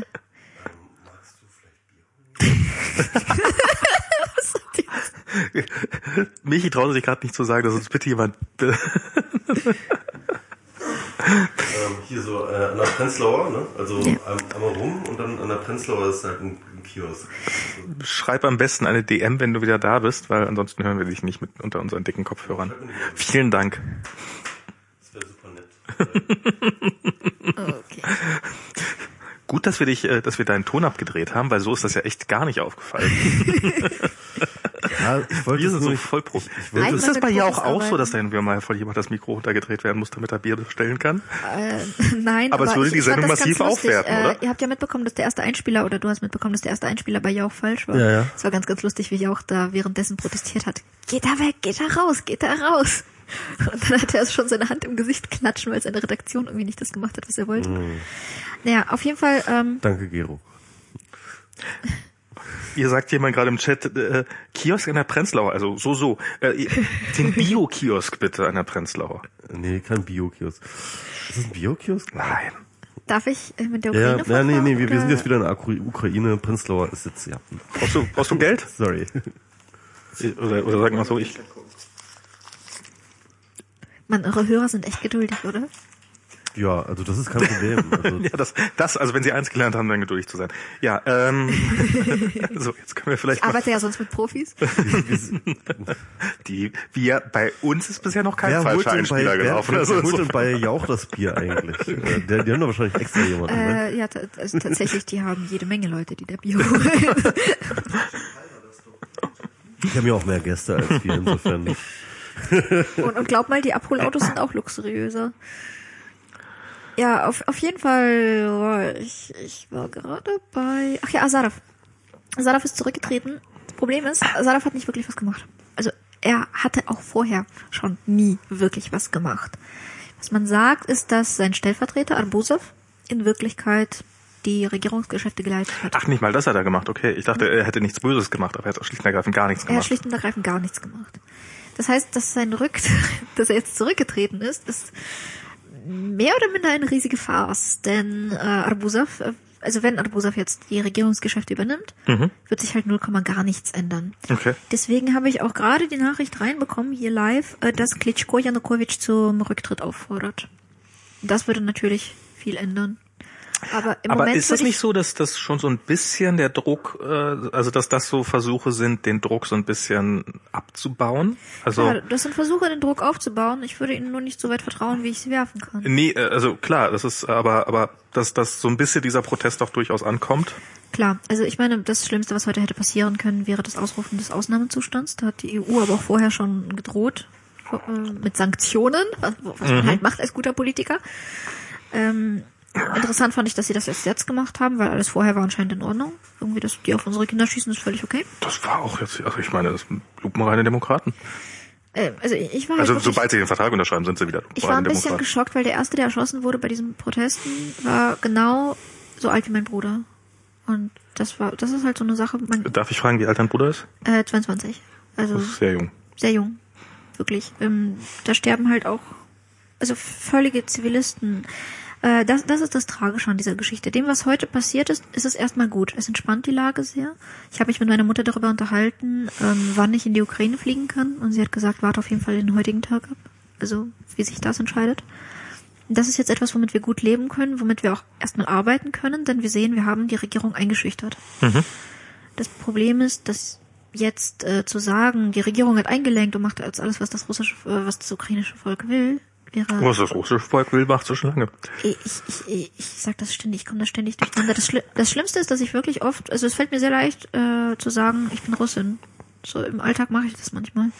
Und das zeigt halt eigentlich, wie sehr die Besetzung der Ukraine halt auch so das eigene rausgenommen hat. Warum Nationalismus da auch so verbreitet ist. Das muss man ja mal sagen. Also die, die, die Ukraine war ja, also im Zweiten Weltkrieg war sie halt, also von Russland ewig besetzt.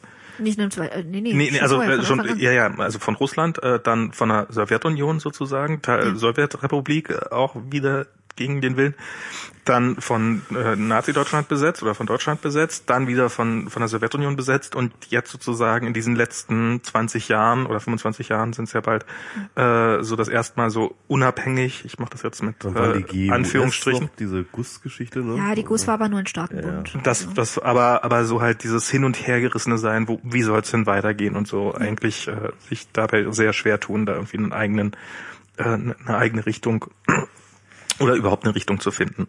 Was ich an der Ukraine für Deutschland ganz spannend finde, ist die Entwicklung einer Zivilgesellschaft. Denn ähm, wir müssen sehen, die Ukraine hat niemals die Zeit gehabt, die Schritte zu einer demokratischen Gesellschaft zu machen, die Deutschland vollzogen hat. Wir hatten kein 20. Jahrhundert. Die Ukraine ist aus ihrer Kaiserzeit ähm, in ein völlig anderes System gefallen, in dem die Zeit wie eingefroren war. Und als es in den 90ern wieder zerfallen ist, äh, herrschte erstmal Chaos. Und dann wäre das Natürliche zurückzukehren zu dem letzten Zustand, an dem man war, nämlich zur Kaiserzeit. Das ist das, was in Russland passiert ist. Und die haben ihren äh, Zaren Putin. Ja. Und ähm, auch in der Ukraine ist die Denke immer noch sehr, sehr zentralistisch. Ist immer noch sehr, sehr obrigkeitshörig. Man beschwert sich zwar, man weiß, dass alles korrupt ist, aber man nimmt das mm, relativ gelassen. So wie hier.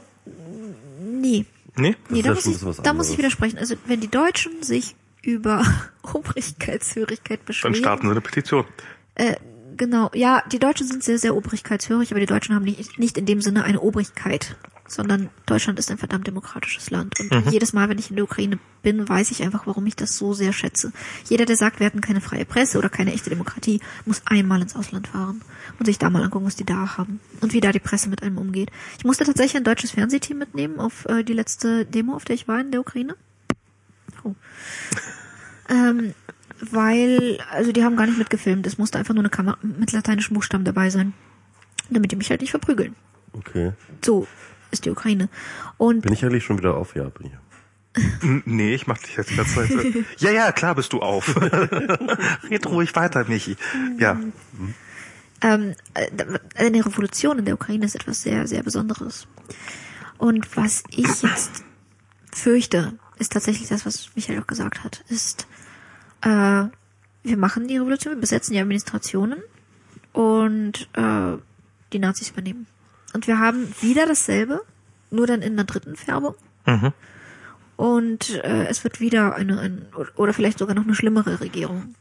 Die Nazis ähm, jetzt hier bei der Ukraine sind, das sind die Muslimbrüder bei äh, beim arabischen Frühling. So, Genau, ne? das ist eine Revolution nach ägyptischem Vorbild. Und ich, ich habe einfach die Befürchtung, dass sie auch genau diesen Ausgang haben wird. Und woran diese Revolutionen scheitern, ist, dass erstmal friedliche, zivile Leute auf die Straße gehen und diese Revolution erst möglich machen, aber keinerlei Mittel haben, gemeinsame Forderungen zu finden und sich selbst zu organisieren. Weil sie so lange nur von oben organisiert wurden, dass sie es gar nicht hinbekommen, sich ausreichend zu vernetzen, eine Art gemeinsame Meinungsfindung zu machen und dann etwas rauszubringen, was am Ende als ihr Wille bezeichnet werden könnte. Äh, mal ganz, ganz platt gesagt. Hätte man in der Zeltstadt, gilt übrigens auch genauso für Occupy, hätte man in Occupy oder in der Ukraine irgendwie so ein Liquid Feedback aufgesetzt und alle dürften da rein und ihre Ideen formulieren, dann wird das Ganze abgestimmt und ratifiziert und man weiß, was gemacht werden soll. Dann nimmt man sich ein vernünftiges Gesicht, das das nach vorne trägt, das das vorträgt. Und dann hat man im Prinzip schon eine neue Erklärung und kann eine neue Regierung einsetzen. Nur, das passiert nicht und solange das nicht passiert, ähm, werden sie immer nur den Radikalsten den Rücken frei halten. das, das ist wirklich das Dilemma, dass halt irgendwie ähm, wir gesehen haben, mit der Vernetzungsleistung des Internets halt äh, lässt sich wunderbar einen Aufstand organisieren und Demonstrationen organisieren und so weiter und so fort. Das, das kann halt in einer unglaublichen Geschwindigkeit können sich da plötzlich Leute zusammenfinden. Was halt aber tatsächlich immer noch fehlt, ist dieser konstruktive Beitrag, dieses ähm, halt, äh, ne, das, das kennen wir ja von, von uns selber ja auch ganz gut. Also es ist halt total super, mit dem Internet gegen etwas zu sein, ja, Ja. also einen Shitstorm äh, äh, aus, aus dem Nichts zu erschaffen. Aber ähm, die, die eigentliche Kunst und das eigentlich Schwierige und das viel, viel komplexere und aber viel, viel wichtigere wäre halt, das ähm, auch wirklich äh, plötzlich Strukturen zu schaffen und, und, und so. Und ähm, ja, da, da waren ja die Piraten und das ist halt, eigentlich äh, können wir gar nicht aufhören, darüber zu trauern, dass die Piraten das nicht auf die Reihe gekriegt haben. Ne? Also Ich habe die Piraten noch nicht ganz aufgegeben. ja, Ich, Ich hab- auch nicht, Überraschung. Ich finde, ich finde äh, auf Landesebene Auf Landesebene können wir was machen die nach wie vor echt gute Arbeit. Genau. Also das ist, ähm, bin ich nach wie vor schwer beeindruckt, was also so, so so- was, was da so an, an, an auch an hier auch in Berlin, was man so mit, was ich, was ich so mitkriege, das ist ähm, Ich war so stolz, dass ich unten bleiben gelesen habe. Hier diesen Zwischenbericht vom Untersuchungsausschuss äh, des Großflughafens. Das ist einfach fantastische, fantastische Arbeit. ja. Die sonst, an die sich sonst niemand gemacht hat. Alle anderen Parteien haben diese Arbeit von sich geschoben, weil sie ihnen allen schadet. Ja. Ihrem Ruf. aber auch diese äh, Anfrage, ich glaube jetzt im, äh, sozusagen, gibt es denn in Berlin Gefahrengebiete und wenn ja, wo? Und diese Antwort darauf zu kriegen, äh, ja, gibt es, aber es ist geheim wo. Äh, das, äh, was ja auch mal ein schönes Thema ist. Äh, aber das, das ist ja auch, also ich habe so das Gefühl, dass so, so Piraten im Augenblick diese administrative das mag Arbeit. alles ri- richtig sein, Ja. aber was was was äh, was Okay, du ja was meintest, sagen. was du ja meintest und was ich meine, ist halt tatsächlich ähm, ein verbindliches Bundesliquid äh, äh, zu etablieren. Das wäre eine historische Leistung genau in diesem Sinne gewesen, ähm, wo man halt mit der entsprechenden, wo, wo man halt äh, mehr machen kann mit dem Internet als nur gegen irgendwas zu sein. Ich weiß. Ich weiß. Diese historische Leistung haben übrigens auch äh, die österreichischen Piraten in das ganz unbemerkt hinbekommen. Mhm. Die benutzen das verbindlich. Und die benutzen es nicht mit Klarnamen.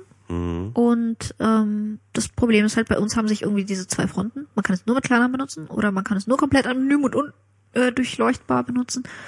Die haben das gebildet und äh, die haben ihre Unvereinbarkeit als Prämisse einfach hingenommen, ohne sie je zu hinterfragen. Und das war, glaube ich, die, die ganz große Schwäche. Und ich denke tatsächlich, hätten wir so ein Werkzeug und hätten wir das erprobt, dann würde ich selber dieses Werkzeug in den Koffer packen, in die Ukraine fliegen und das da den Leuten andrehen.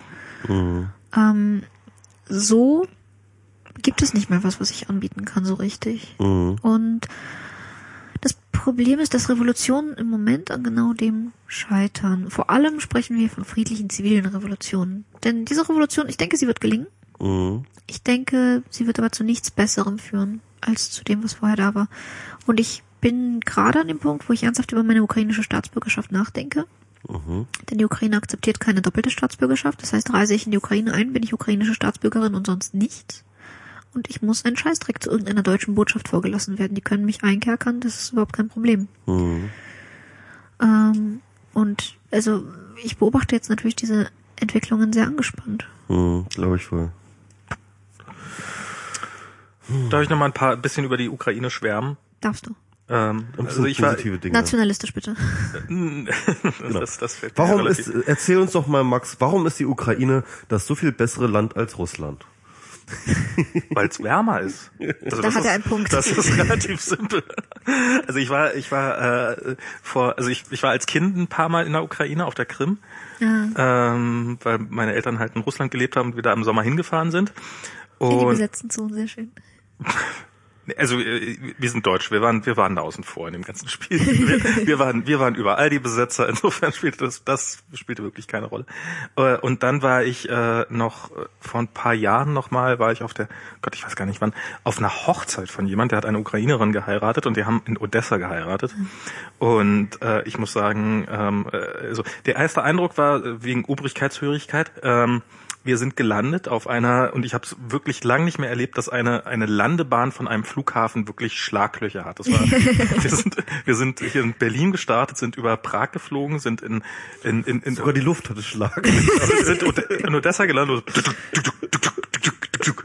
Und ähm, ich stieg aus dem, äh, aus dem, aus dem Flugzeug aus und äh, äh, war irgendwie, äh, ja, ich, wie gesagt, ich habe ein paar Jahre in Russland gelebt und Ukraine ist jetzt nah genug dran, so aus der Entfernung, dass man sagen kann, ah, irgendwie fühlt sich's an wie damals. Und ähm, und ich holte meine Kamera raus und wollte ein Foto machen und es kam ein Mensch auf mich zu, ein sehr kleiner Mensch mit einer riesengroßen Militärmütze, wirklich lächerlich großen Die, die sind Militärmütze. lächerlich groß, ja. Ja, äh, der mir sagte, здесь нельзя фотографировать. Also, hier darf man nicht fotografieren. Das, das war so mein erster Eindruck Ukraine nach 20 Jahren. Ja, hier darf man nicht fotografieren, auch aus Gründen. Man ist ja dann auch an Flughäfen, die, die sind wunderschön und ich glaube, die, die, Wunderschön waren die nicht. die Damen bei der Passkontrolle werden auch immer in Schichten eingeteilt, so dass sie immer Schicht haben, wenn sie ihre Menstruation haben. Ich glaub, Damit das, sie einfach schlecht gelaunt sind? das Oder? ist, aus, ja, das ist aus irgendeinem Grund ganz, ganz wichtig. Es war das erste Mal, dass ich und äh, und wir sind halt in Odessa gewesen. Odessa ist eine ähm, auf eine morbide Art und Weise un fantastisch schöne Stadt. Also wirklich, äh, sie hat so irgendwie den Spitznamen Marseille des des Ostens und äh, also es liegt direkt an, am Schwarzen Meer. Es äh, hat diese berühmte Potjomkin-Treppe und es äh, war damals so relativ verfallen, aber wirk wirklich eine sehr sehr schöne Stadt, in der ich mich sehr sehr wohl gefühlt habe. Damals, als wir da waren, war gerade jeder unglaublich reich, weil äh, also das ist äh, die diese Immobilienblase, die hat die Ukraine auch extrem hart erwischt. Ja. Also es gab irgendwann mal einen Zeitpunkt, äh, korrigiere mich bitte, wenn ich irgendwie Blödsinn erzähle, aber wo äh, die Regierung, also alle, Regi äh, alle Wohnungen waren waren selbstverständlich in, in Staatsbesitz und irgendwann hat die Regierung halt gesagt, okay, die Wohnung, in der ihr jetzt gerade wohnt, die gehört euch. Womit jeder erstmal Und sozusagen plötzlich haben alle schon immer in allen Wohnungen gewohnt. Genau. Ähm, was natürlich dazu führt, dass noch am selben Abend äh, irgendwelche Alkoholiker ihre Wohnung für drei Flaschen Wodka versoffen haben und irgendwelche anderen Leute unfassbar reich sind auf dem Papier und jeder Kredite kriegt und äh, die Bauwirtschaft hat geboomt, äh, nach allem, was ich mitbekommen habe. Und ähm, es, es war so, so so ein Aufbruchsgefühl da. Und äh, dann, das war natürlich, nachdem wir, also nachdem wir dann wieder weg waren, also das, das hat man auch sehr stark gespürt. Äh, nachdem wir wieder weg waren, ist halt genau wie äh, im Rest der Welt, ähm, außer hier, die Immobilienblase geplatzt. Und äh, diese Wohnungen waren plötzlich ein Scheißdreck wert oder jedenfalls nicht mehr ansatzweise so viel, wie sie vorher wert. Also die, die Immobilienpreise waren deutlich höher als in Berlin damals in Odessa. Ja. Und das bei Lehrern und Rentnern, die so ein Gehalt von 30 bis 60 Euro im Monat hatten. Also es war, wenn, wenn, Ey, ich, du guckst gerade ein bisschen skeptisch. nein, nein, überhaupt nicht. Okay. Im Gegenteil. Und ähm, also es gab Leute, die haben ähnlich viel verdient wie hier, und aber die äh, Großteil der Bevölkerung war äh, im Vergleich zu uns der, der. Großteil der Bevölkerung ist auch noch bettelarm. Warum Genau. ich gerade so skeptisch gucke, ist, ich war ja auch gerade wieder in Kiew und ähm, es ist tatsächlich so, dass vor Kiew äh, immer noch massiv gebaut wird. Mhm. Was da gebaut wird, sind Disney-Schlösser. Also so wirklich so das, wie, man, wie wir uns ein Disney-Schloss vorstellen. Dieses Ding in dem Logo, ja, das wird da gebaut und das hat ähm, Onyx-Fensterbänke und äh, Schloss Neuschwanstein ist das, ähm, ähm, das ist das der Prototyp übrigens für alle Disney-Schlösser. Ah, wieder was gelernt. Und also kurzum, da werden solche, so, aber so so kleine, so kleine, das sind so Einfamilienschlösser. Okay. Entspannt. Da, da werden Einfamilienschlösser gebaut und meine Nicht so Cousinen, putzig. meine Cousinen gehen auch dann mit den Mädchen auf die Schule, Ja. äh, die in diesen Dingern wohnen. Die, die haben dann Fensterbänke aus Onyx, Fenster aus Kristall, ne, also solche. Ne? Und andererseits, äh, Rentner können sich kaum Tee leisten. Mhm. Ähm, man stellt immer die Flaschen in der Ukraine, die Pfandflaschen, man wirft die nicht weg in die Mülltonne, sondern man stellt sie neben die Mülltonne, damit da keiner drin rumwühlen muss, sondern damit die Leute sie so mitnehmen. Also das ist so unser ähm, System. Gibt's ja hier auch durchaus die ersten Initiativen, die in die Richtung denken. Und wir haben einfach inzwischen Menschen, die gar nicht mehr wohnen können, die zwar einer Arbeit nachgehen, Lehrerinnen zum Beispiel, die einfach gar nicht mehr wohnen können. Die vor die Stadt ziehen und jeden Tag zwei Stunden Anreise haben. Und ähm, Michi geht jetzt einen legendären MS Pro holen und probiert das sehr, sehr leise hinzukriegen, damit uns das nicht... Ach so. Ah. Er soll nochmal klingeln, bitte. Oder, oder geh nach draußen. Ähm, er hat nicht geantwortet, bin da, sondern Bier da.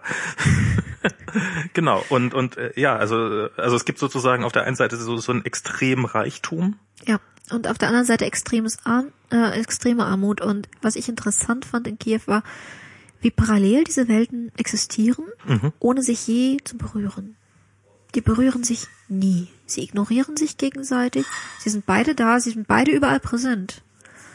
Und so krass verschieden. Also ich wusste manchmal nicht, ob ich in einem dritte Weltland bin oder im reichsten Land der Welt. Es ist beides. Ja, das ist, also das ist, ähm, das ist, also damals ist es mir nicht so aufgefallen, dass mir, als ich Ende, der 90er Jahre mal in Moskau war, ist mir das so extrem aufgefallen, dass irgendwelche Rentner auf der gerade Rentner auf der Straße ja Hab und Gut verkauft haben, die haben wirklich probiert, alles loszuwerden, was, was nicht bei drei auf den Bäumen war, wohingegen äh, ich auf der anderen Seite so viele Luxus, also so große, protzige Luxusautos, Ferraris, Rolls-Royce gesehen habe, wie noch nie zuvor in meinem Leben. Also äh, kein Vergleich mit hier oder, oder sonst irgendwo. Ja, hier, meine Großmutter ist jetzt äh, 65 Jahre alt. Ist Ziemlich jung eigentlich. Sie war, sie wurde seinerzeit ähm, in die Botschaft in die USA entsandt, hat da ein paar Jahre gearbeitet. Sie wurde in die Botschaft, äh, jeweils in die ukrainische, in äh, Südkorea entsandt, hat da ein paar Jahre gearbeitet, dann in China irgendwie noch. Und jetzt ist sie auf Rente und kann sich wirklich kaum was leisten. Also es ist wirklich erbärmlich, was sie an Rente kriegt, obwohl sie im Staatsdienst war, in gehobenem Staatsdienst, ne, obwohl in, in Botschaften gearbeitet hat ihr ganzes Leben. Und jetzt kommen halt äh, in zu Zeiten von Wahlen, ich war da zu Zeiten der Kommunalwahl in Kiew, äh, kommen halt Vertreter der Parteien mit Essenspaketen vor ihrer Tür. Und die schenken ihr dann irgendwie Graupe, so ein Kilo Graupe, ein Kilo Zucker, ein paar Kartoffeln. Das sind, das sind die Wahlwerbegeschenke. Die verteilen sie an Rentner und können dann auch sicher sein, die Stimmen der ganzen Rentner zu haben. Naja, aber wenn das nun mal die Probleme der Rentner sind, dann, äh, also, also ich meine, Es sind die Probleme der Rentner, aber natürlich kümmert man sich nicht um die Probleme Klar. der Rentner. Ne? Man, man verspricht ja nicht, die Renten zu erhöhen, sondern man schenkt ihnen ein Kilo Graupe. vielen Dank. Aber ganz unauffällig. Wie bei Jauch, da wird das Bier auch so ganz unauffällig wieder Genau, hinten wie bei reingebracht. Jauch. Ist genau wie bei Jauch. Noch ein Wodka? Ja, bitte. Echt? Ich meine, ich trinke natürlich nicht. Äh, da unten steht er. Danke. Ich muss mich in den Geist Osteuropas einfühlen. Genau. Ah, der ist übrigens aus Estland, der Wodka. Dann will ich ihn nicht. Du als echte Nationalistin. Ich als echte Nationalistin trinke sowas nicht. Aber das ist, das ist wirklich etwas, das mir auch sehr, sehr hart vorkommt in der Ukraine. Ich spreche nämlich nur sehr gebrochen Ukrainisch. Und ähm, ich glaube, sollten jetzt die Nationalisten übernehmen, dann würde ich mich da sehr, sehr unwohl fühlen, weil ich ja, also erstens, ich bin Ausländerin inzwischen. Wenn ich da hinkomme, bin ich Ausländerin. Ich spreche nur Russisch hauptsächlich. Also du sprichst hauptsächlich Russisch. Okay. Ja. Ich höre mich ganz Ja, sehr ja, ich mach dich dunkel. lauter. Ja, okay. Super. Hm. Ähm, also äh, Wir haben gerade ein bisschen, du warst nicht da, wir haben ein bisschen über die soziale Ungerechtigkeit in der Ukraine gesprochen, so Voraussetzungen. Und in Okay. Russland ist ja alles dasselbe. hm, okay. Eine, eine kleine Anekdote habe ich noch äh, zu erzählen. Als ich damals da in Odessa waren, waren wir auch, äh, also äh, sind wir auf der Krim gewesen, äh, eine Woche lang. Das war, fan- also ich, ich, ich liebe dieses Land wirklich, also zumindest die Landschaft. Äh, und äh, sind danach äh, und und meine jetzt Frau ist krank geworden ähm, und wir sind zurückgefahren und sind bei der Familie untergekommen von von dem frischen Ehepaar. Die anderen sind irgendwie noch nach Odessa rein für einen Tag und wir haben uns halt ausgeruht, weil, weil Diana halt krank war.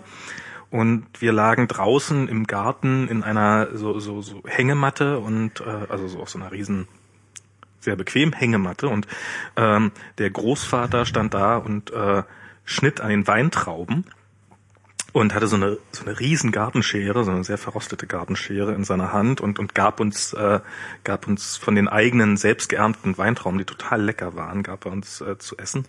Und in dem Moment erwähnte er so, äh, ja, ich spreche auch ein bisschen Deutsch.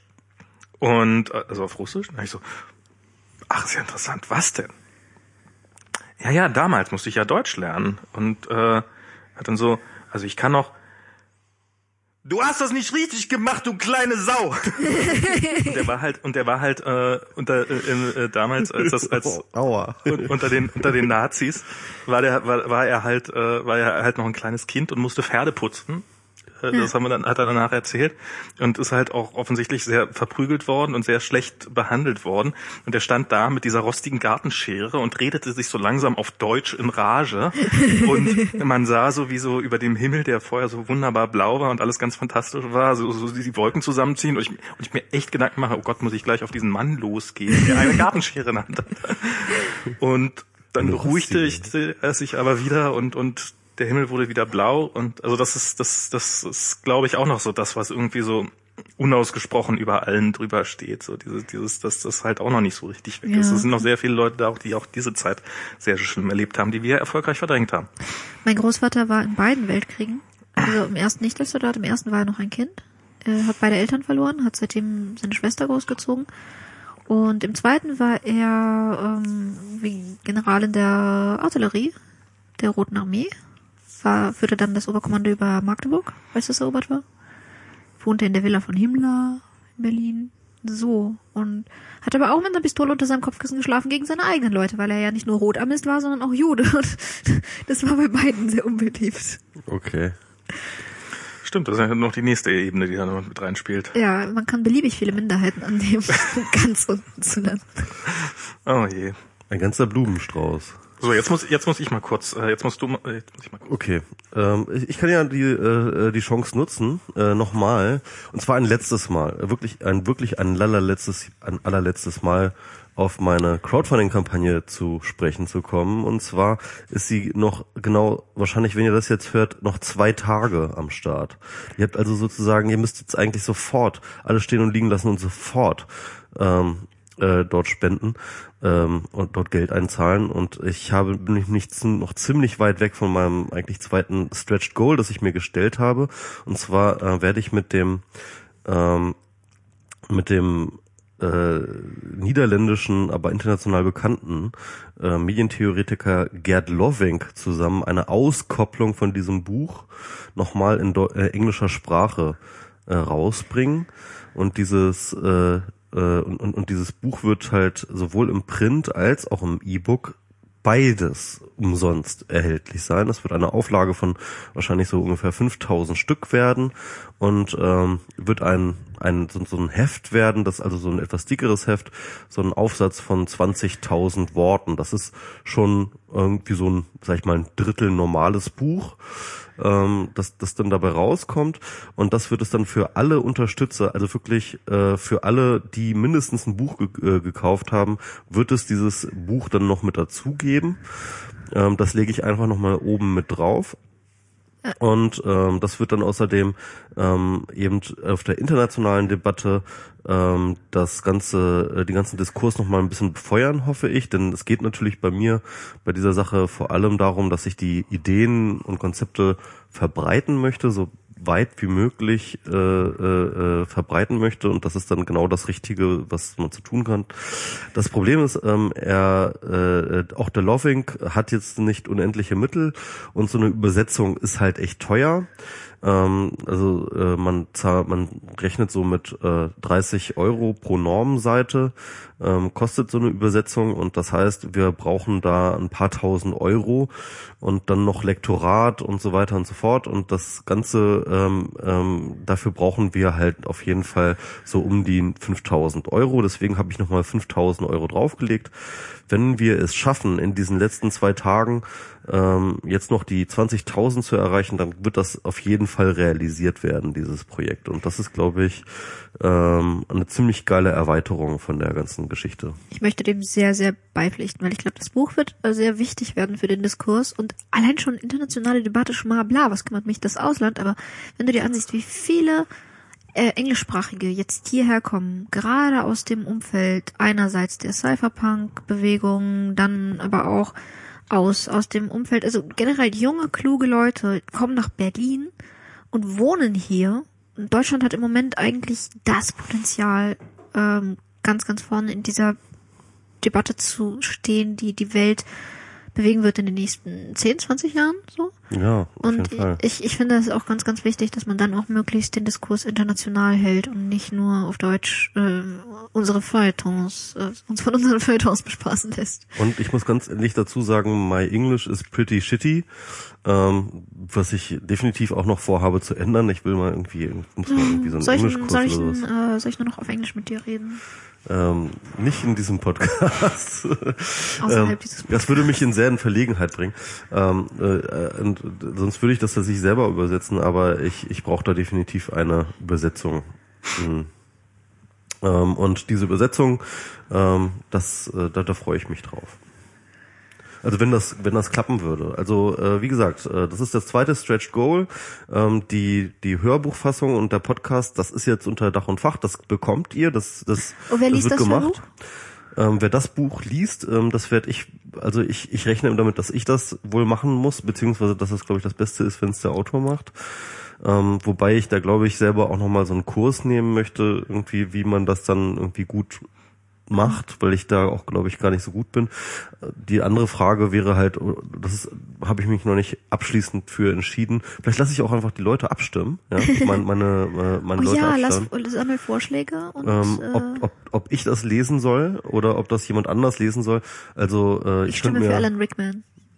Alan Rickman. Ja. Aber das ist doch, der spricht doch nicht Deutsch. Ach stimmt. Ist mir äh, egal, was er spricht. Also Audio. Audio ähm, ist erst- erstmal nur für, für Deutsch drin. Also englisches Audiobook, das, das müsste, das wäre dann das dritte Stretch Goal. ähm, aber ich das, glaube, wenn aber ich glaube, das Rickman das schaffen wir jetzt die letzten zwei Tage nicht mehr. Also ähm, los, geht los und äh, äh, äh, macht da nochmal, äh, äh, buttert da nochmal rein. Genau, gib Michael euer Geld. Alles. Alles. Alles. Und den Rest mir. Und den Rest und den und den Rest Marina. Gut, das war die Werbeeinlage und jetzt können wir weiter äh, im Text. Max, hast du Sascha Lobos Text gelesen? Nein, worum ging's da? Ähm, Den Text hatten wir schon das letzte Mal. hatten wir schon? Stimmt, Ja, das ja, das- schon, ja, stimmt, schon ja, ja, letztes Mal. genau. Ach ja, stimmt, scheiße. Okay, Ja, wenn gut. Sascha Lobo nichts sagt, dann passiert einfach nichts Neues in der Welt. Na, du, hast auch- du hast auf Sascha Lobos Text geantwortet. Stimmt, das hat, das hat man nicht. Das hat man Aber im Endeffekt habe ich tatsächlich das geantwortet, was ich das letzte, was ich beim im Podcast schon gesagt habe. Also ich, ich fand, äh, ich habe mindestens ein Problem mit deinem Text gehabt, äh, und zwar mit dem Ende. Und zwar war das sozusagen so ein bisschen die Abschlussfrage, vielleicht auch ein bisschen zugespitzt, aber so, so du hast so so ein bisschen, äh, dass du dich fragst, auf welcher Seite Sascha eigentlich steht. Und ähm, da habe ich zwei Anmerkungen zu. Zum einen, um welche Seiten geht es denn überhaupt? Also die Seiten wovon? Zum zweiten habe ich ja das Gefühl, dass ihr euch von mehr als einen halben Meter entfernt, also so wenn man mal sich so ein bisschen weiter wegstellt, eigentlich nicht so unfassbar viel nehmt in eurer Meinung. Also es ist, äh, ihr haltet beide diese Überwachung prinzipiell für böse, der eine für sehr böse, der andere für nur ziemlich böse. Ähm, ihr äh, seht beide eine Handlungsnotwendigkeit, der ein, eine, indem man äh, also was was er als Politik bezeichnet hat, also im, im Sinne von Demokratie, das ist also kein technisch lösbares Problem, wohingegen du, ich weiß nicht, wo du die Lösung genau siehst, aber mein Eindruck bisher war auch eher in einer ja gesellschaftlichen Bewegung, die ähm, vermutlich irgendwann in was Politischem münden müsste. Und ich fand gerade dein Artikel war doch sehr konfrontativ dafür, dass du eigentlich, dass, dass, dass ich das Gefühl habe, dass ihr euch zumindest auf der Ebene, also ich meine, was die ganze Kontrollverlustdebatte etc. angeht, da mögt ihr komplett unterschiedlicher Meinung sein. Ähm, aber ja, Multitasking. Und äh, da mögt ihr kom komplett unterschiedlicher Meinung sein, aber ich habe das Gefühl, dass, dass, dass in dieser NSA-Debatte ähm, ist, äh, war zumindest mein Eindruck, geht es im Wesentlichen um Begrifflichkeiten.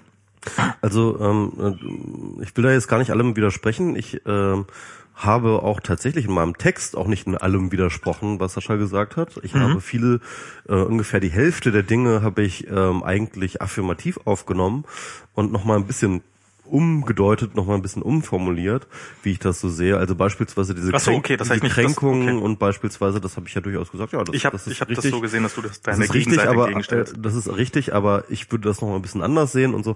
Ähm, also da waren, da war auch viel Konstruktives und Anknüpfendes dabei. Mhm. Ähm, bei vielen zentralen Aussagen habe ich widersprochen und zwar halt diese das Internet ist kaputt Rhetorik ähm, ist eine, die ich halt absolut nicht teile und die war sehr sehr zentral in dem Text, das muss man schon sagen. Und ähm, die zweite ist halt. Wobei er jedes Mal sagt. Und, und das, das, wo, das einzige, wo ich dann mhm. wirklich, ähm, äh, wo ich, wo ich wirklich so ein bisschen, vielleicht auch ein bisschen mehr als ein bisschen enttäuscht bin, ist halt tatsächlich dieser Schwenk, den er da gemacht hat, mit, ähm, also dieses äh, bei der FAZ zu, Kreu zu, zu Kreuze kriechen und widerrufen, ja, und halt genau das mhm. so zu inszenieren. Und ähm, natürlich hat die FAZ das halt wirklich gierig genommen und und gleich nochmal überinszeniert, ja als äh, ähm, als äh, die große ähm, äh, äh als äh, als die als das große Schuldbekenntnis von Sascha Lobe und so weiter und so fort und den großen Seitenwechsel. Ähm, und das ist etwas, wo ich, äh, was ich halt sehr schade finde, weil die FAZ dann durchaus seit Jahren ähm, eine gewisse Agenda äh, äh, verfolgt. Und das kann man, finde ich, auch nicht abstreiten. Und diese Agenda ähm, ist im Endeffekt nichts anderes als die alte Leier von ähm, äh, das Internet darf kein rechtsfreier Raum sein, bla, äh, bla ja. Also ich, und ich, ähm, ich, dafür haben sie sich jetzt wechselnde Protagonisten gefunden irgendwie und jetzt der Morozov, der dann halt immer dafür schreibt und jetzt äh, hat sich dort auch noch irgendwie Sascha Lobo mit eingereiht. Hm. Und ich finde, dass einfach ich finde das ungeil und das ist halt tatsächlich und und da würde ich auch sagen, das ist die Seite, wo ich auf der anderen Seite stehe. Also das ist etwas, wo ich wo ich dann sage, ähm, ähm, nee, da bin ich absolut anderer Meinung. Schirmacher kam immer die ganze Zeit mit äh, diesem ganzen Quatsch mit irgendwie brauchen unser, wir brauchen ein europäisches Google und hat dem René Obermann irgendwie äh, ein Forum nach dem anderen geboten für seine Schlandnet-Ideen und so weiter und so fort. Und diese ganzen Quatsch, ja, ähm, sorry, nein, wenn wir da hingehen, dann bin ich auf der anderen Seite. Dann, dann, dann, dann, dann sind wir Gegner. Hm. Und ähm, so ganz klar wird das bei Sascha nicht, weil er halt äh, bei den zentralen oder bei den wichtigen Themen völlig im Ungefähren bleibt, nur irgendwelche ähm, Bullshit-Wörter in, in, in den Raum wirft, Internetoptimismus, Dezentralisierung und ähm, sorry, das ist mir zu wenig. Also wenn er diesen Schwenk da ähm, äh, auf diese FAZ-Richtung halt vollführt, dann erwarte ich, und so habe ich das auch geschrieben, dann erwarte ich, dass er dann präzisiert, wenn er, wenn er seine Forderungen erhebt, weil ich nicht mehr sicher sein kann, dass wir auf derselben Seite stehen. Naja, also ich habe ehrlich gesagt bei, bei Schirmacher ähm, habe ich das Gefühl, dass, dass, dass, dass er im Wesentlichen probiert, ein Blatt, also mag sein, dass da irgendwo noch eine Agenda drinne steckt, aber ich habe das Gefühl, er probiert was äh, so Gegenposition zu haben. Also es gibt, also was, was wir vorhin hatten, dieses, dieses, ähm, dieses, dass es nicht auf die ausgeglichene Meinung kommt, sondern auf die zugespitzte Meinung, dass, dass er schon probiert, äh, die, die eine Meinung klar zu haben und die andere Meinung aber auch vertreten zu haben. Also ich meine, äh, du hast ja durchaus, also du hattest ja mal deinen FAZ-Blog und das ist ja, bist ja nicht losgeworden, weil, weil, weil, weil die, äh, weil, weil die FAZ nicht mehr wollte, sondern das war ja, ähm, also ich, du hättest ja durchaus jetzt auch Teil der Stimme sein können, wenn, wenn da nicht die, wenn er nicht gesagt, die Vorgeschichte gewesen wäre. gesagt, wenn ähm, die, wenn ich die Entwicklung der FAZ seit dieser Zeit äh, anschaue, was diese Debatte angeht, ähm, dann bin ich mir sicher, dass wenn jetzt dieser äh, Konflikt, wie wir ihn gehabt haben, nicht gekommen wäre, dann wäre der Konflikt auf anderer Linie gekommen.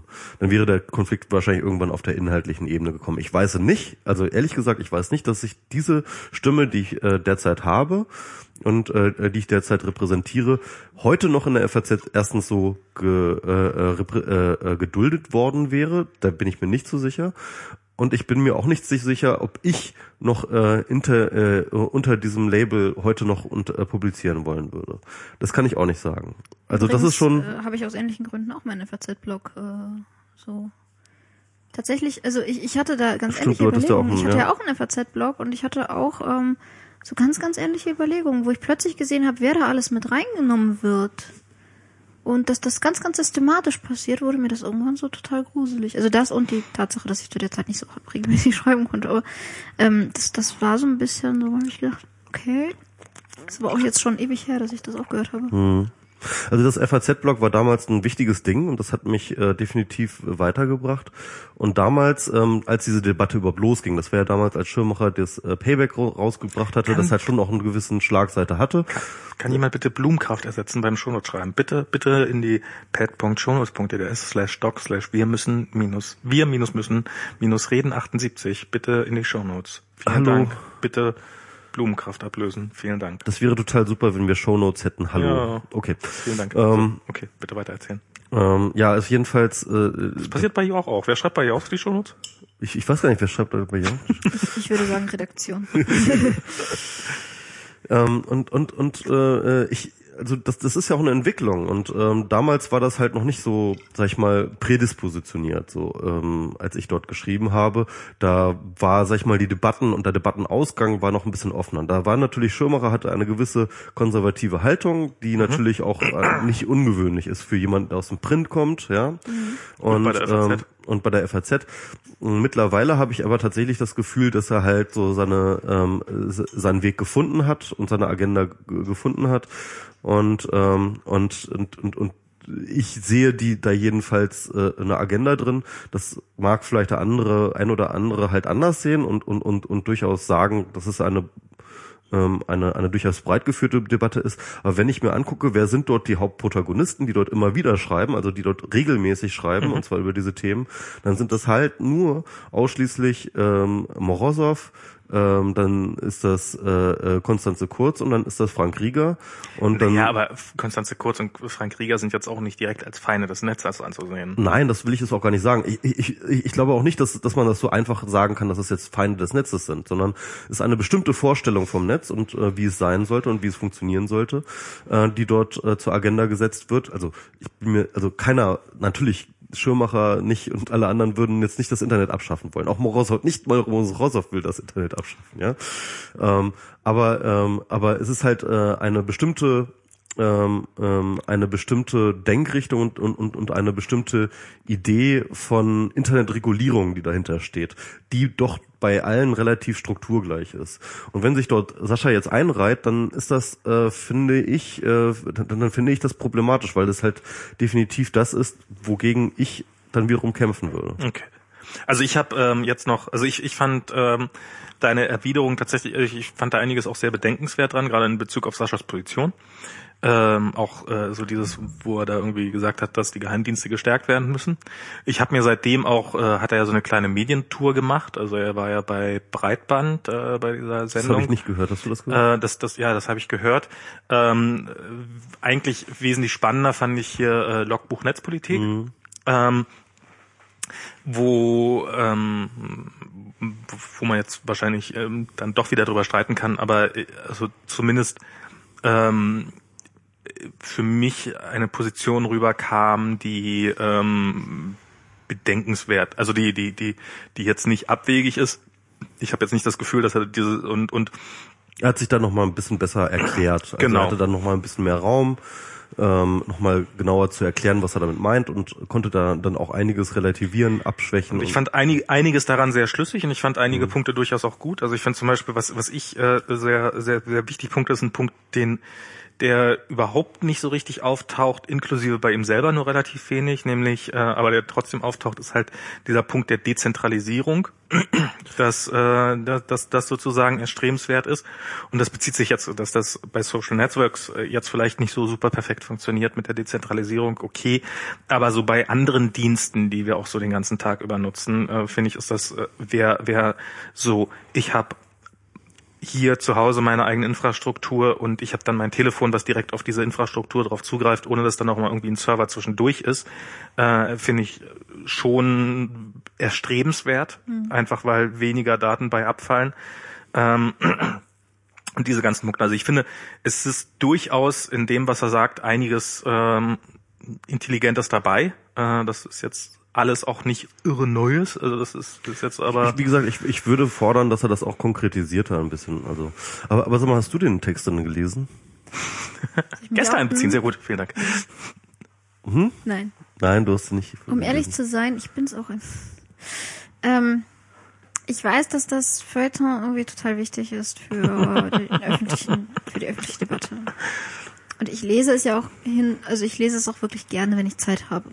Wenn ich keine Zeit habe, ist das somit das Erste, was hinten überfällt, weil ich einfach, ich bin ein bisschen müde. Ich habe es mitbekommen, als ich auf der Einbruch der Dunkelheit-Konferenz war, wo wir uns ja auch getroffen mhm. haben, ähm, wo auch so das äh, Hauptjahrestreffen des Feuilletons zu diesem Thema zustande kam. Es, es sind halt dieselben Menschen, die über dieselben Dinge schreiben, die von denselben Menschen gelesen werden, die immer wieder die gleichen Argumente austauschen. Und es pendelt sich auch ein zu einer Choreografie, die einfach durch ihre, Gewohnt äh, durch ihre Gewohnheit schon angenehm geworden ist. Hm. Aber wir kommen nicht weiter. Und vor allem verlassen wir diese Kreise auch nicht. Es ist ein. Ähm aber, aber das war ja tatsächlich diese Einbruch der Dunkelheit-Konferenz war ja eigentlich der Versuch, Kreise zu durchbrechen und zwar also beziehungsweise Kreise zusammenzubringen. Und das sind halt einerseits diese feuilletonistischen ähm, also ne, also mhm. diese diese diese diese Kulturwelt ja. äh, mit der Netzwelt, ne? Das war so ein bisschen dieser Versuch, glaube ich, von dieser Einbruch der Dunkelheit. Ja, aber wir dürfen nicht unterschätzen, dass es inzwischen auch ein Netzfeuilleton gibt. Das ist halt das Ding. Also wir haben inzwischen auch eine, eine Kreise von äh, Netzintellektuellen, die äh, genauso wie die Kulturintellektuellen sich treffen und schreiben, die sich halt übers Netz unterhalten. Und es stimmt, dass diese beiden Bereiche jetzt vernetzt werden, aber es es ist wahrscheinlich auch sehr, sehr förderlich, aber es dringt trotzdem nicht in Bereiche vor, wo Leute sitzen, die anders denken, die nicht, ähm, denen es nicht um intellektuellen Austausch auf Metaebene über Themen geht, sondern die vielleicht ganz praktisch sind. Was ich zum Beispiel ganz nett finde, sind ähm, Leute, die, die das, wonach wir gerade suchen, für ihre tägliche Arbeit brauchen. Mhm. Nimm beispielsweise Anarchisten. Du musst ihr Ziel nicht verfolgen, aber ähm, Sie wissen ganz genau, was es heißt, irgendwie ähm, einerseits Dezentralisierung, andererseits Arbeitsteilung zu organisieren und das Ganze auf egalitärer Ebene und ohne, dass der eine Herrschaft über den anderen gewinnt und so weiter. Das, das sind doch alles die Themen, über die wir uns die ganze Zeit unterhalten. Ja, okay, aber Anarchisten, das sind dann vielleicht in Deutschland irgendwie fünf oder sechs. Aber diese fünf oder sieben, ähm, Giro da, auch. Ja, dann passen die doch gut an einen Tisch. Dann passen die doch gut an einen Tisch. Dann lad doch mal diese. Anarchisten in meiner Wohnung? nein, nein. Oder äh, du kannst auch in völlig andere Bereiche gehen. Ich, ich was ich spannend fände, ist wirklich, ist, ist wirklich Danke. Arbeitslose. Also, Arbeitslose? Arbeitslose, ja. Ähm, ich glaube. Ähm, Arbeitslose, Arbeitslose oder? Ja, Hartz-IV-Empfänger. Ich glaube, dass äh, man mit dem Netz und mit Hilfe des Netzes unglaublich geile Tools für Hartz-IV-Empfänger machen könnte. Man könnte Formularausfüllhilfen machen, man könnte ähm, man könnte sehr sehr einfache Click-through-How-tos machen, wie man beispielsweise irgendwie ähm, äh, irgendwelche Sachen berechnet und so weiter und so fort. Diese Leute sind einem unglaublichen ähm, äh, einem unglaublichen äh, Formularmonstrum. Also das ist ja etwas, wovor ich sowieso sehr sehr viel Respekt habe. Ich habe äh, ich habe eine große Formular äh, also du, du meinst, man könnte den man könnte Hartz IV Empfängern das Leben leichter machen, indem man diese diese ganzen Dinge online gestaltet. Ja, also nicht nur online, sondern tatsächlich auch noch irgendwie ähm, geile äh, also sozusagen sie so vereinfachen, dass man dass jeder mit so drei Klicks halt irgendwie ähm, äh, da sein sein, sein Ich glaube, du hast den wesentlichen Punkt nicht verstanden, wofür diese Formulare da sind. Sie sind dafür da, Leute genau wie es bei dir der Fall ist, abzuschrecken, damit sie nicht irgendwelche Leistungen in Anspruch stellen. Das ist doch das Schöne. Also man könnte doch mit Hilfe des Netzes diese Abschreckung, Ach so, du meinst- diese Abschränkung Die senken. Formulare unabhängig von dritter Seite diese Formulare äh, automatisch ausfüllen. Genau, also das heißt, du hast dann nur irgendwie dann deine drei Buttons so, ja, keine Ahnung, wie komplex man das dann gestalten sollte, aber dann halt Ja. irgendwie sehr, sehr vereinfachen, hast du deine drei Buttons und hinten aus dem Drucker kommt dann halt ein fertig ausgefülltes Formular. Das Und- trägt, ja, das, das ist zwar ein bisschen ein anderes Thema, weil es halt eine konkrete Hilfe eher ist für Leute, Ja. aber Aber auch, aber auch zu. Vernetzungsgeschichten, aber auch Vernetzungsgeschichten, ähm, die man damit organisieren kann. Ne? Also ich glaube, dass halt beispielsweise ähm, vernetzte äh, Hartz-IV-Empfänger auch eine politische ganz andere Möglichkeit plötzlich haben. Und, ähm, und, und ich und, und ich glaube, ähm, weißt du, wenn wir wenn wir es schaffen würden, ähm, mit Hilfe von Tools, Vernetzung und dem ganzen Scheiß, Hartz IV so umzudeichseln, dass ähm, es halt äh, plötzlich menschenwürdig und funktionabel ist für den Einzelnen, dann haben wir doch schon sowas wie ein bedingungsloses Grundeinkommen. Und dann würde ich wirklich mich auf die Straße stellen und und äh, nee, dann würde ich mich Die von E- dann Politikerin würde ich hier möchte mich gerade erwürgen. dann, dann, dann würde ich, dann würde ich mich vor den Edeka stellen mit einem Stand, ja, und, und, und würde Leute für Hartz IV werben. Würde ich sagen, pass mal auf, wie viel verdienst du? Ich rechne dir mal aus, nur, mit nur 20 Euro weniger, ja, ähm, bräuchtest du diesen Scheißjob nicht mehr machen. Komm zu uns ins, in, in, ins Hartz IV-Land. Was übrigens in der Tat sehr, sehr traurig ist. Meine Mama arbeitet so, die arbeitet äh, tatsächlich, äh, also wenn sie nicht arbeiten würde, würde sie exakt das gleiche Geld kriegen. Sie arbeitet nur aus Prinzip. Ja, und das ist doch Aber Quatsch. dann ist- dann- und das ist doch, das ist doch Quatsch. Wir müssen diese Menschen davon abbringen, zur Arbeit. Nein, Moment, meine Mama arbeitet sehr gerne. Ja, sie, sie fühlt sich dem Land verpflichtet, weil es sie aufgenommen hat, ihr Asyl gegeben hat, sie ähm, irgendwie ihr auch lange Jahre Geld gegeben hat, während sie kein Deutsch konnte. Und jetzt gibt sie das sozusagen zurück. Aber ich meine, gut, wir müssen uns nicht darüber unterhalten, dass Hartz IV, egal wie bequem es wird, niemals ein Ersatz für ein bedingungsloses Grundeinkommen sein wird. Das ist richtig, das ist richtig, aber, aber, aber wir würden halt mit sowas irgendwie einen Weg dahin, einen Schritt dahin machen. Und ich find's einfach Meinst dass geil, ich find's geil, als, als, als politische Aktion Leute für Hartz IV zu werben. Ja, das das finde ich einfach geil. Das ist schon ziemlich cool. Die Piraten sollten das nicht machen. Ich glaube, das würde bei der Bild ganz schlechte Ja, Schlagzeilen. da- ich glaube, tatsächlich äh, habe ich ohne Scheiß, die Bild würde dir so auf den, so aufs Dach steigen. Das wäre so der Hammer. Das ich find, ich finde das so schön. Allein dafür würde ich es machen.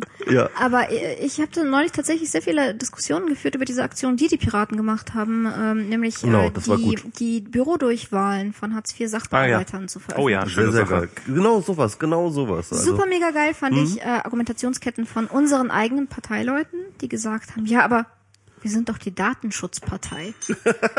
ich spontan unterm Tisch Wow. gelegen habe. Du hast recht, wir müssen absolut diese Daten dieser öffentlichen Behörde schützen, Also äh, die ich, öffentlich ich, sein ich fasse nochmal, Oh, ich fasse noch mal, ich fasse noch mal kurz zusammen, was es hier, was es hier, äh, worum es hier geht. Und zwar ähm, Ämter äh, machen es sehr, sehr schwer, also die ähm, die Sozialämter machen es sehr, sehr schwer, dass man sie erreichen kann. Es gibt nämlich, also äh, die die einzelnen Klienten heißen sie ja, glaube ich, offiziell.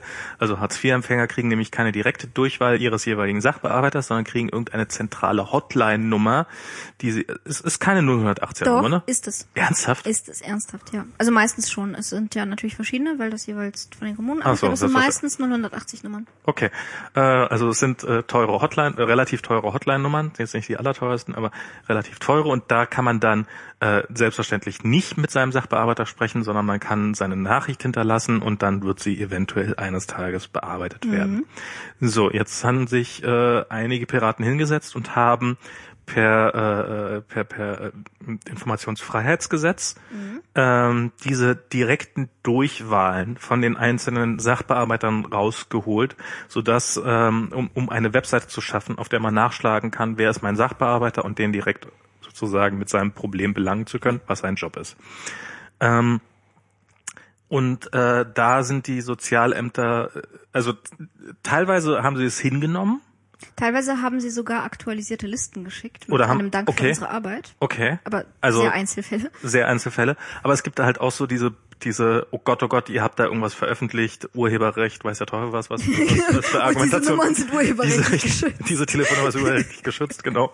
Äh, wird, wird mich ehrlich gesagt nicht wundern, wenn das da auch noch Das kommt. stimmt, das, darauf warte ich auch noch. Ähm, aber äh, ja, sozusagen diese Telefonnummer für Hartz-IV-Empfänger äh, zu veröffentlichen, damit äh, der Genau, und Zugang es gibt einfacher wird. tatsächlich sehr, sehr ähm, äh, sehr echte Fälle, wo man sehr schnell eine Entscheidung von seinem Sachbearbeiter braucht. Ja. Zum Beispiel beim Anmieten einer Wohnung.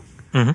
Ähm, ich hatte das auch mal, ähm, das, also ich habe einen jungen Menschen betreut, für den ich verantwortlich war und da, da brauchten wir dringend eine Auskunft und die, ähm, die Sachbearbeiterin war nicht persönlich zu erreichen, äh, wurde aber dann schriftlich informiert. Also sie hat irgendwann einen Brief bekommen Die hat irgendwann einen Brief bekommen. Das, das Problem war natürlich, war es dann einfach zu spät. natürlich. Und das, da geht es um, um ganz, ganz reale und auch teilweise sehr große Probleme. Und ähm, ich glaube, was, was man so ein bisschen an der Aktion verstehen muss, ist, ich möchte ja gar nicht diese armen, armen Leute bei ihrer Arbeit stören, ja. Mhm. Also wenn es sie so furchtbar stört, dass sie ein Telefon in ihrem Büro stehen haben, dann ist es ja vielleicht in erster Linie falsch, dass sie ein Telefon in ihrem Büro stehen haben. ähm, aber wenn ihnen diese Arbeit so gar nicht passt, dann könnte man doch vielleicht zum Beispiel eine Stelle einrichten, die vorläufig Dinge genehmigen kann. Wo dann der Sachbearbeiter nochmal kommt am Montag, wo drüber guckt und das bestätigt.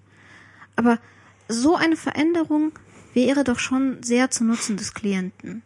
Ähm, Im Prinzip setzen wir damit ja die Ämter unter Druck, ein, ein funktionierendes System zu schaffen. Wir sagen, okay, also wenn das für euch nicht funktioniert, dass euch eure Klienten anrufen, für die ihr verantwortlich seid und was euer Job ist, ähm, wenn das für euch so gar nicht funktioniert, dann richtet doch bitte ein System ein, das funktioniert. Das aktuelle geht halt nicht.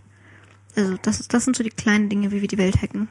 Weshalb ich die Piraten übrigens auch noch nicht aufgegeben habe. Ja, und, und das, das ist tatsächlich, geht auch relativ stark in die Richtung, die ähm, ich jetzt ähm, hier, also vorhin gesagt habe, was ich an den Piraten ähm, gerade auf, auf regionaler Ebene und hier in Berlin äh, so, so toll finde, dieses ähm, äh, ja, Systemadministrator-Denken im, im besten Sinne, nämlich äh, A, wir erkennen hier ein System. Wie kann man denn dieses System optimieren? Und das erstmal relativ unabhängig von irgendwelchen politischen Gedanken zu sehen, sondern äh, wie biegt man das alles hin? Und ähm, ich finde, äh, ja, das ist ähm, das, das, also so, so eine Aktion ist da einfach toll. Das Ja. stimmt. Das ich ist, macht, macht echt viel her. Und, und von sowas müsste es viel mehr geben, ne? Also, ähm, also es ist, glaube ich, der größte, sag ich mal, der Repressionsapparat, von dem die meisten in diesem Land betroffen sind, ist das Arbeitsamt einfach. Es ist die Arbeitsagentur. Und ähm, und das sind äh, und, und, und das sind Dinge, wo man, glaube ich, finde ich, auch als Pirat äh, oder, oder, oder als äh, Aktivist, als Netzaktivist, auch gerade als Überwachungsaktivist, finde ich, eine ganze Menge konkret an Überwachungsdruck und an und, und an konkretem Leidensdruck äh, adressieren kann und und und auch konkret lösen kann. Ne? Also ähm, gegen die NSA kämpfen ist halt mh, es ist halt schwierig, das, das wissen wir. Mm. Aber die ganz alltägliche Überwachung, die ganz alltägliche sich nackig machen müssen äh, von Leuten, die halt nicht privilegiert sind, die eine, oft eine schlechte Ausbildung haben, die einen Migrationshintergrund haben etc. durch Hartz IV, das ist etwas, äh, wo man nicht nur ansetzen kann, sondern wo halt tatsächlich jeden Tag auch sehr, sehr viel Leidensdruck ist. Und da kann man ganz viel politische Arbeit ähm, äh, investieren und da kann man, glaube ich, auch eine ganze Menge Dankbarkeit ernten, wenn man diese Leute adressiert. Und, und ich glaube, wenn ich Piratenpartei wäre, dann, dann, dann würde ich, dann würde ich den Linken diese Zielgruppe wegnehmen. Und zwar, indem ich ihnen ähm, wirklich ganz konkrete Hilfeleistung gebe. Ich glaube, das wird ganz, äh, das wird auch ganz. Ähm, Ah, ehrlich, ganz konkrete Hilfeleistung. Man hat auch manchmal das Gefühl, dass, äh, also ich meine, CDU ist doch, hat doch nun wirklich kein, kein, kein Problem damit, Hartz-IV-Empfängern ins Gesicht zu schlagen und trotzdem gibt's noch hinreichend viele Leute, die sie da wählen. das also mag das ist- sein, aber ich glaube, Ja. ich, ich Das glaube, war jetzt so negativ, ja. Äh, nee, ich, ich glaube, ich glaube, da, da, da geht eine ganze Menge. Also äh, das ist einfach. Ich, ich finde, man sollte das, das, das eine machen, aber das andere nicht sein lassen deswegen. Also es sollte keine Entweder-Oder-Entscheidung sein, sondern es ist, es ist beides wichtig. Und ähm, das ist, äh, ja, also man, man sollte auch das eine gegen das andere nicht ausspielen. Also man kann sich durchaus gegen die NSA sein und trotzdem äh, dafür sein, äh, Hartz IV zu hacken. Genau, man kann gegen die NSA sein, aber ähm, äh, wie heißt es irgendwie? Think global, act local. Ja? Übrigens, also, wenn wir wirklich äh, gegen Überwachung sind, könnten wir auch eigentlich gegen die Vorratsdatenspeicherung vorgehen. das ist auch ein sehr naheliegendes Ding. Ja. Also, ich meine nur, wir, wir so. sprechen, es ist, es Ja. ist erstaunlich, wie Deutsche es schaffen, sich gleichzeitig völlig gegen die NSA zu empören und dann aber mit über zwei Dritteln Parteien zu wählen, die eine Vorratsdatenspeicherung durchsetzen. Das ist also ähm, diese Schere im Kopf muss man erstmal hinkriegen. Naja, nee, aber so, so schwer ist die nicht, weil das ist doch genau diese, äh, das sind ja unsere und nicht die anderen Denker. Ach so, äh, ach so, ja, ich bin auch viel beruhigter, wenn mein eigener Staat, der mir die Polizei vor die Tür stellen kann, mich ausspioniert ist, wenn das die USA tun. Also das ist, ähm, ähm, ich, ich, ich bin ja diesen, äh, in den USA habe ich gar keine Chance zu wählen. In Deutschland habe ich immerhin Wahlrecht. Also hier habe ich immerhin eine Chance, ja, theoretisch. aber in Deutschland ist auch die Polizei für mich Nee, nee, das ist das, das ist mir, das ist mir absolut klar. Aber ich meine, machen wir uns nichts vor, aus den NSA-Daten, äh, im Zweifelsfall kommt die deutsche Polizei da. Ja, natürlich, die kommt genauso. Also ich, äh, das war ja heute diese, diese, es gab ja diese Angry Birds. Also du glaubst, du glaubst, dass die deutsche Polizei auf Anfrage einfach bei den NSA-Daten bekommt? Also heute haben wir, heute gab's ja diese diese berühmte Angry Birds, bla bla bla, die sammeln Genau. daraus die Spiele.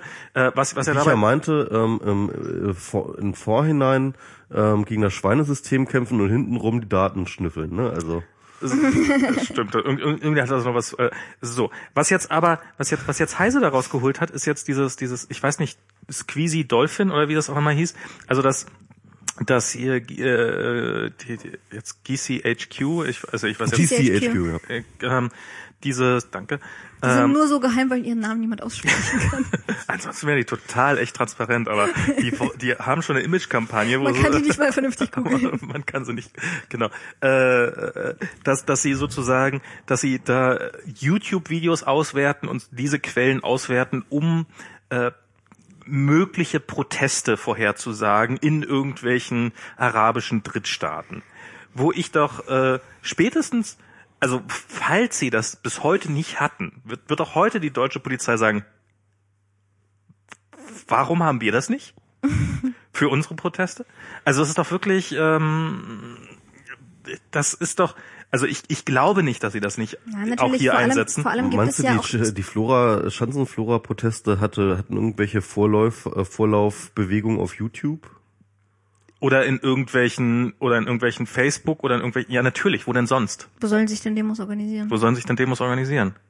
Auf YouTube? Also Per, ich- per, per also, Schneckenpost. Also man, äh, ähm, es ist ja so, dass äh, in diesen ähm, Also zumindest scheint das der britische Geheimdienst zu glauben, äh, zu glauben, dass sich Proteste auf YouTube und Facebook aber- organisieren.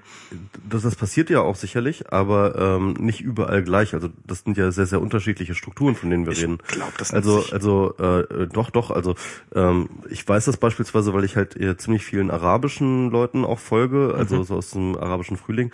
Dort gehen halt ständig irgendwelche YouTube-Videos rum, die ich nicht verstehe, weil dort halt irgendwelche Leute halt irgendwelche Aufrufe machen. Okay. Da wird halt wirklich kommuniziert darüber. Ne? Also das sind halt wirklich so, dass die Leute stellen sich vor ihre Webcam oder ihr Handy oder so wie auch oder und machen dort die Aufrufe und so organisieren sich dort äh, tatsächlich Proteste. Und wie organisiert Und- sich das hier?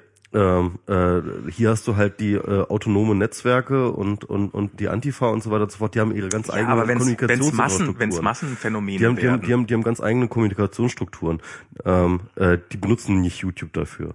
Ähm, also das heißt, aber das sie müssen doch, Quatsch. sie müssen, sie, nee, sie müssen doch ab einem gewissen Punkt, wenn du, wenn du, wenn du eine Masse erreichen willst, dann musst du die Massenmedien nehmen.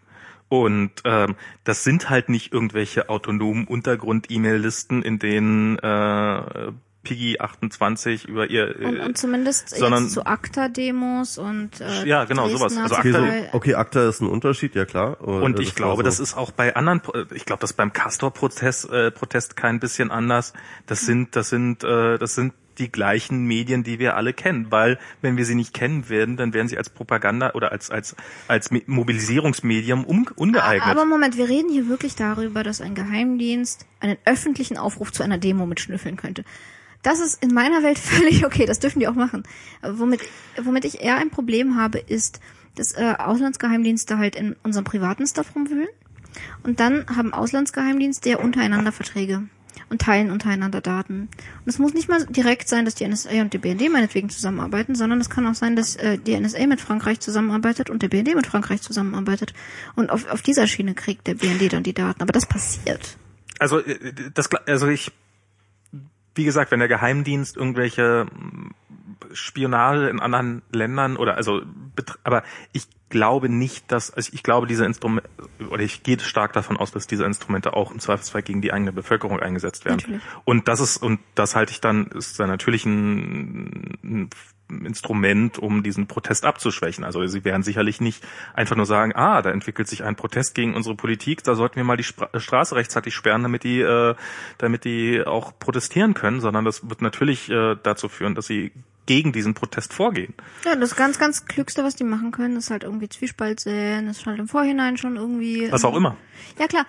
Und insofern halte ich das, finde ich. Ich würde auch noch mal ganz kurz widersprechen, weil ich, ich halte das tatsächlich ähm, für ein Problem, dass auch die öffentliche Kommunikation abgehört wird, also beziehungsweise überwacht wird, mhm. in dem Maße, wie dann beispielsweise dann die einzelnen Leute, die beispielsweise zu einer Demo aufrufen oder so etwas, dann auch tatsächlich Repressionen dadurch erfahren, dass sie das getan ja. haben. Ja, klar. Und das ist ja, und, und äh, davon gibt es halt ganz, ganz viele Beispiele heutzutage schon. Und, und, das ist das, was ich halt immer auch versuche stark zu machen. Diese ganze Idee, ähm, ähm, die halt aus der Überwachungsbewegung kommt, äh, dass es bei Überwachung immer nur um Privatsphäre ginge, läuft halt total fehl. Und zwar genau dort. Ja, genau dort sieht man das. Weil wir halt auch öffentliche Wesen sind, weil wir auch öffentlich kommunizieren und weil wir auch öffentlich kommunizieren wollen, ja, und zwar und dort auch nicht uns äh, äh, den Mund verbieten lassen oder irgendwie eine Schere im Kopf haben wollen, ja. Genau deswegen müssen wir halt äh, mehr als nur die Privatsphäre retten, sondern wir müssen halt ähm, wir müssen halt äh, versuchen, das Überwachungsregime dort äh, äh, in seinen Mitteln zu beschneiden, uns wegen Äußerungen, und zwar egal, ob sie in einer E-Mail passieren oder einem Tweet oder einem YouTube-Video, ähm, äh, zu, äh, äh, zu, zu, äh, äh, zu drangsalieren. Das ist das Problem.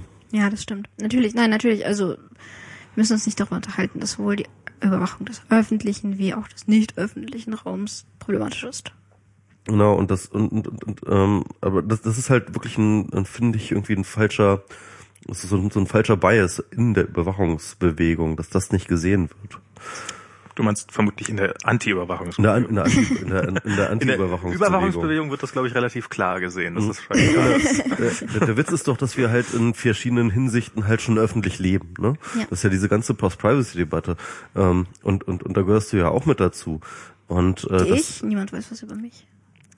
Ich, ich erzähle so viel über mich, dass alle glauben, alles zu wissen und dadurch wissen sie den eigentlich wichtigen Stuff überhaupt nicht. Also, also teilweise beispielsweise hast du ja auch schon über deine Tabletten, die du Bleiben nimmst, Sie gleich die nach du der nimmst, Werbung, die dann du nimmst, äh, äh, äh, geschrieben. Und da würde jetzt beispielsweise die Datenschützer auch schon wieder teilweise sagen, ah, und wenn das die Versicherung liest, Wenn ne? die Versicherung liest, dass ich Tabletten nehme, oh mein Gott, sie könnte auch, auch lesen, dass sie mir diese Tabletten finanziert hat. Ja, das ist, das, das, äh, aber aber jetzt mal, ähm, ne? Ja klar. Ja. Leitmedium hatte und bei uns im Podcast auch ein schönes Beispiel gemacht, ähm, dass er halt immer gerne Essensfotos äh, postet und ähm, äh, er hat halt Übergewicht, ja, und, ähm, und und und wie ist das jetzt irgendwie die Versicherung, die dann halt einfach trackt, äh, welche welche Essenssachen du postest, könnte sie halt Rückschlüsse davon geben, wie dein Lebenswandel ist und dass sie halt dann dich deiner Versicherungspolice hochstuft. Das ganz ja? Interessante ist, dass die Versicherung, also in Deutschland ist das gar kein so großes Problem, denn wenn du gesetzlich versichert bist, bist du gesetzlich versichert und dann zahlst du den Beitrag, den du so oder so zahlst. Was ich an Deutschland speziell wahnsinnig entspannt finde und richtig. Ja, genau. Und äh, ich finde, wir sollten das noch mal ein bisschen krasser machen. Also da kommt dann wieder meine Idee der Plattformneutralität. Wir brauchen halt so eine wirklich sehr, sehr Plattform. Also gerade dadurch, dass, weil so viele Informationen über ähm, Gesundheitsdaten und so weiter und so fort äh, im Umlauf sind und, und, und, und Lebenswandel, brauchen wir definitiv ein plattformneutrales Ein Gesundheitssystem. plattformneutrales Gesundheitssystem wäre ein System, in dem es keine Privatversicherten gibt. Genau. Und dieses, äh, diese Zweigliedrigkeit, die müssen wir definitiv loswerden. Wir brauchen ein solidarisches und ein plattformneutrales Gesundheitssystem. Und das ist die Antwort ähm, auf, äh, äh, auf Patientendaten und auf und, und auf irgendwelche ähm, anderen Datenschutzbedenken und eben nicht zu glauben, dass man jetzt irgendwie ähm, wir jetzt nur noch unsere äh, Essensfotos nur noch verschlüsselt kommunizieren oder sowas. Wisst ihr übrigens, halt- wie gut das ist, dass wir gerade podcasten? Äh, Ich, ich lese gerade, Twitter ist kaputt. Das finde ich gut. Twitter ist kaputt. Ich folge jetzt 700 Leuten, denen ich gerade noch nicht gefolgt bin. Was? Ja. Das ähm, hat mich auch gerade überrascht. Habe auch gerade mein Passwort nochmal geändert, aber äh, ist Ich- anscheinend nicht nur bei mir so. Also meine Ich folge nur beschwert sich. 721 jedenfalls. Twitter spinnt. Also ich folge Twitter. nach wie vor nur meinen 576 engsten Freunden. Und wenn irgendjemand, Twitter, go home, you're drunk. wenn irgendjemand glaubt, das hätte nichts mit der NSA zu tun. Das sind kurze Störungen in den Kabeln, während sie getappt werden.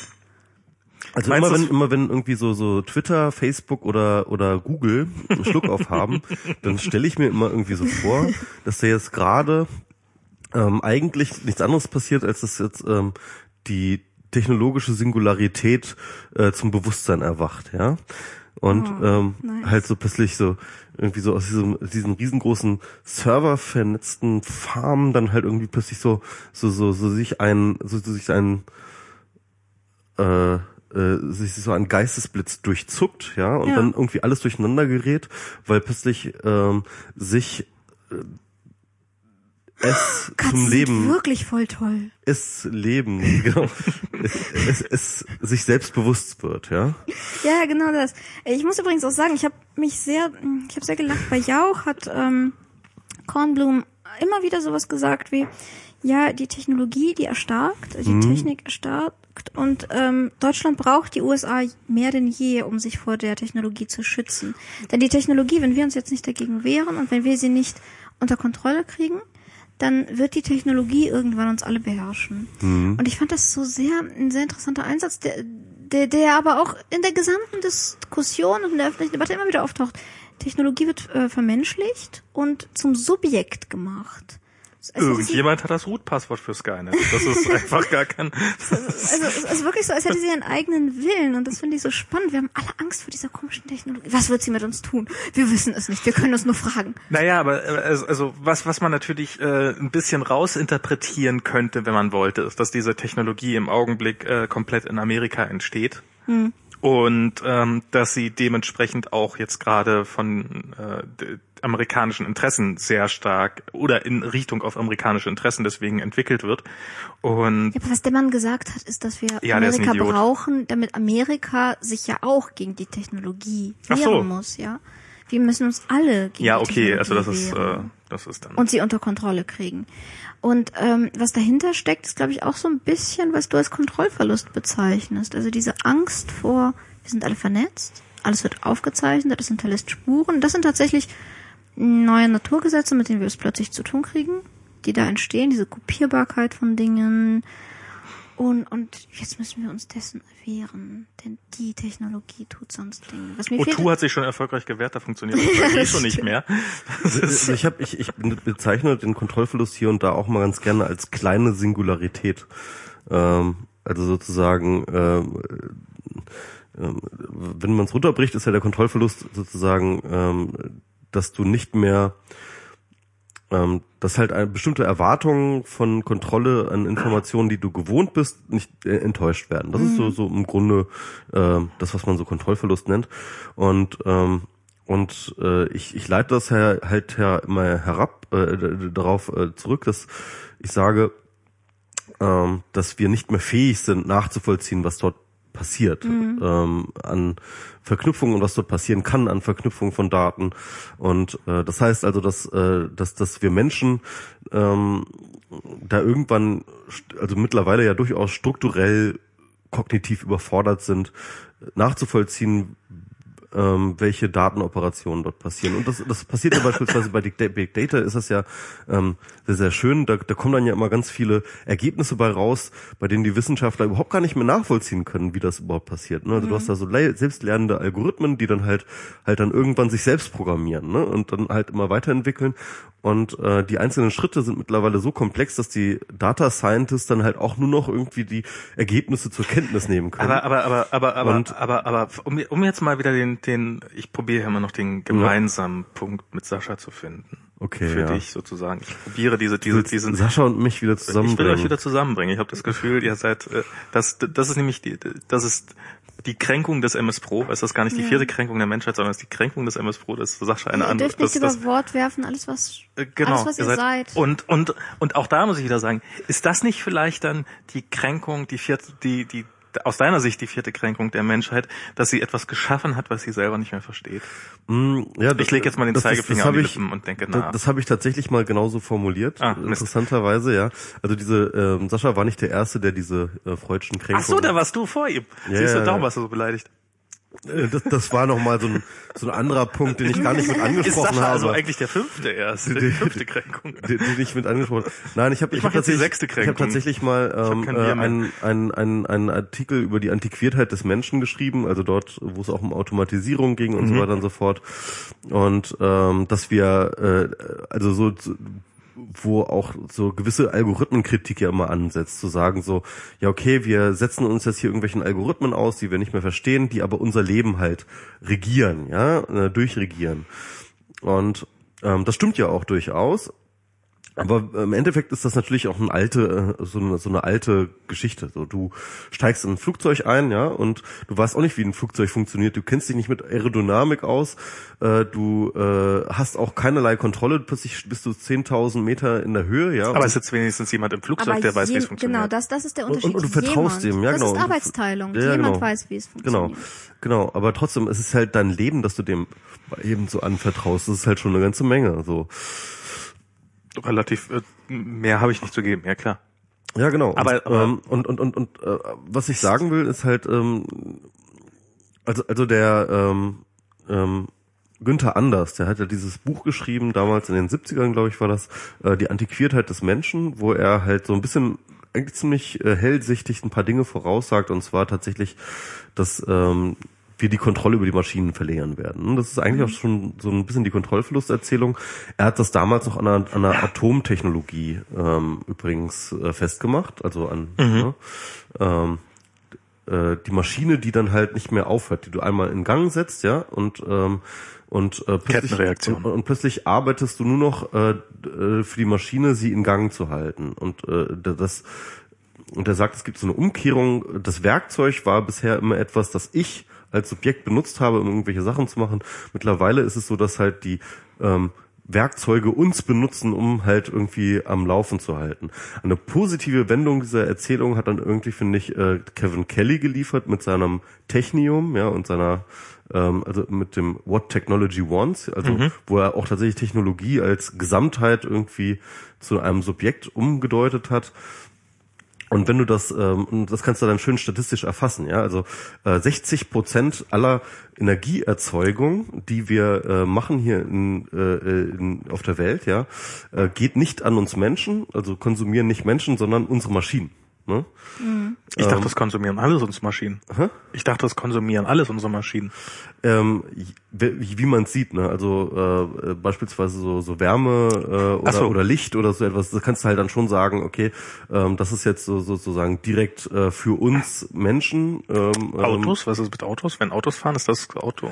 Weißt du nicht. Ähm, ja, Autos transportieren uns ja, natürlich. Also im, im Endeffekt arbeiten natürlich alle Maschinen irgendwo äh, auch für, uns. Wir haben sie auch versklavt. Ähm, genau, aber aber trotzdem kannst du diesen Anteil dann irgendwie so rausrechnen, Oder der, sie uns, der je halt nachdem, wie jemand fragt. der, der halt nur für die äh, der, der halt nur für die Selbsterhaltung und Selbst äh, und Selbstbetriebsnahme äh, des Maschinenparks der Menschen irgendwie da ist. Und das 60%? sind 60 Prozent. Ja, das sind 60 Prozent. Okay. Und äh, war jedenfalls in dem Buch irgendwie so als Beispiel.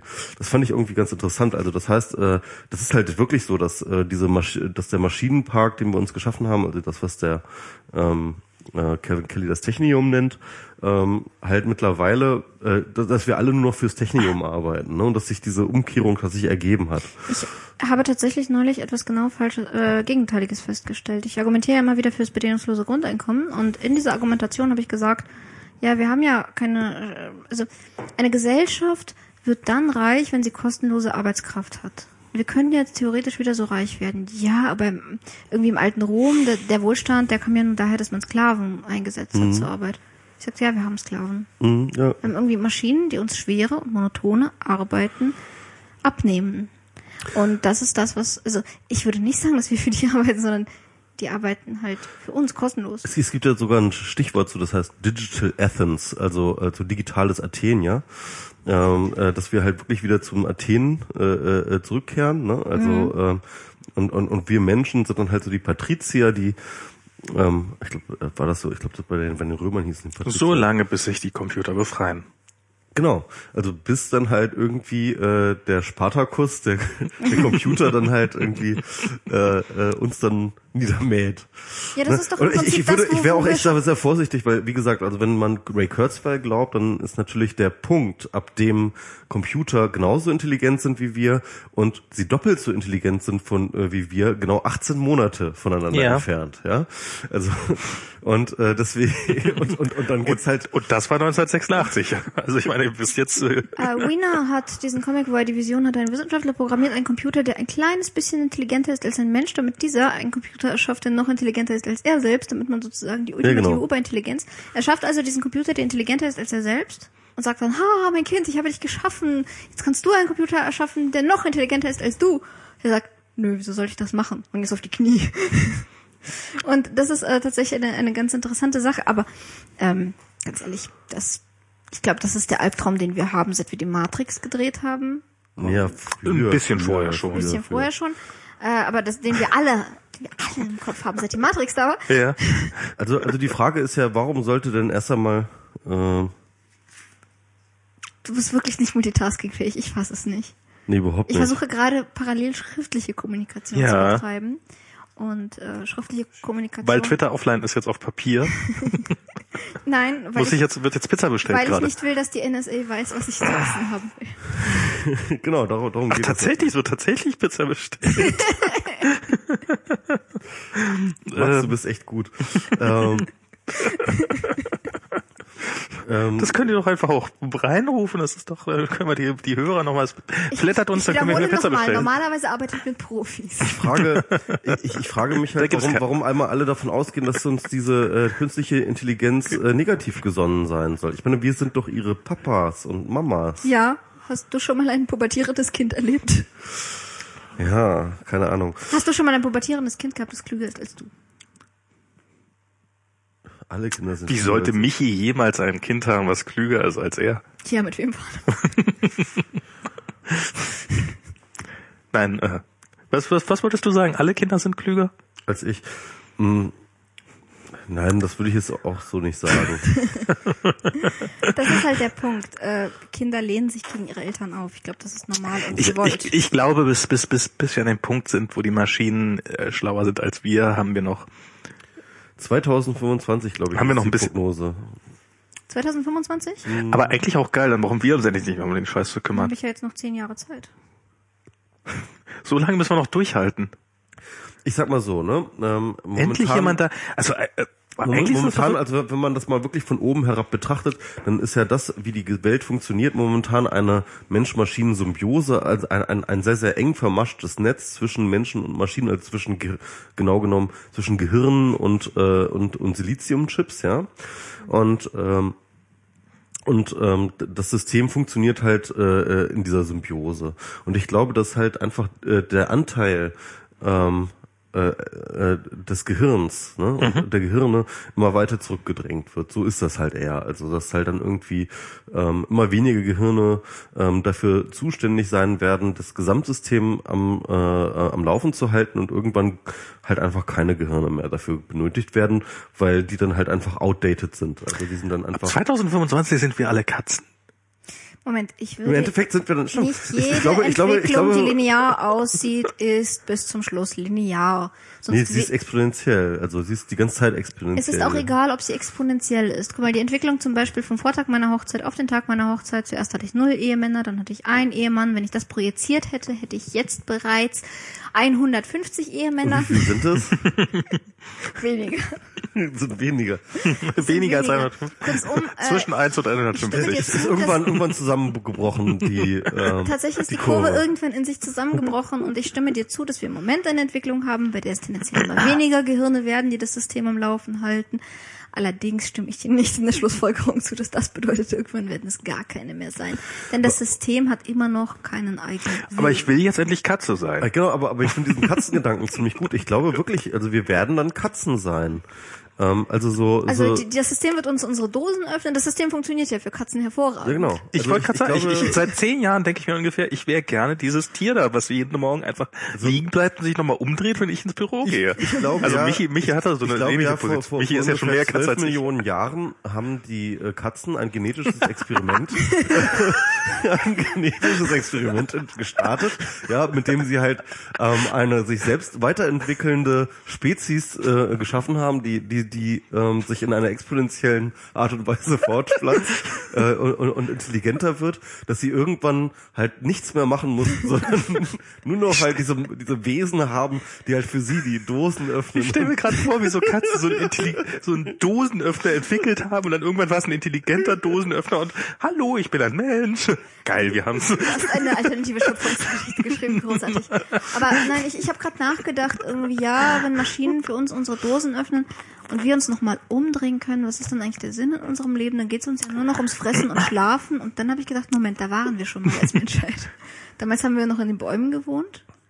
Ja, endlich wieder zurück auf die Bäume, aber wenigstens brauchen wir die, die Früchte nicht mehr selber. Ich meine, die, die, wir sind doch nur von den Bäumen runtergekommen, weil wir was zu fressen haben wollten. Genau, der ganze Überlebensstress sozusagen ist weg Mhm. und ab da können wir Ist doch cool. gemütlich wieder degradieren. Bis, Ja. bis wir Also, also, aussterben. ja, Ich wahrscheinlich werden, Plan. wahrscheinlich werden wir aussterben, wir werden keine Kinder mehr bekommen. Unsere Leben werden zwar irgendwie ziemlich äh, Ewigkeiten verlängert werden, weil ähm, äh, die, die technischen Möglichkeiten dafür da sind, irgendwie Altern zu überwinden. Aber wenn- Vermutlich wenn- werden wir überhaupt unsere ganzen Gehirne dann halt auch einspeisen als äh, sozusagen Subroutinen in diesem Gesamtsystem. wir werden alle an einem globalen Stromausfall sterben.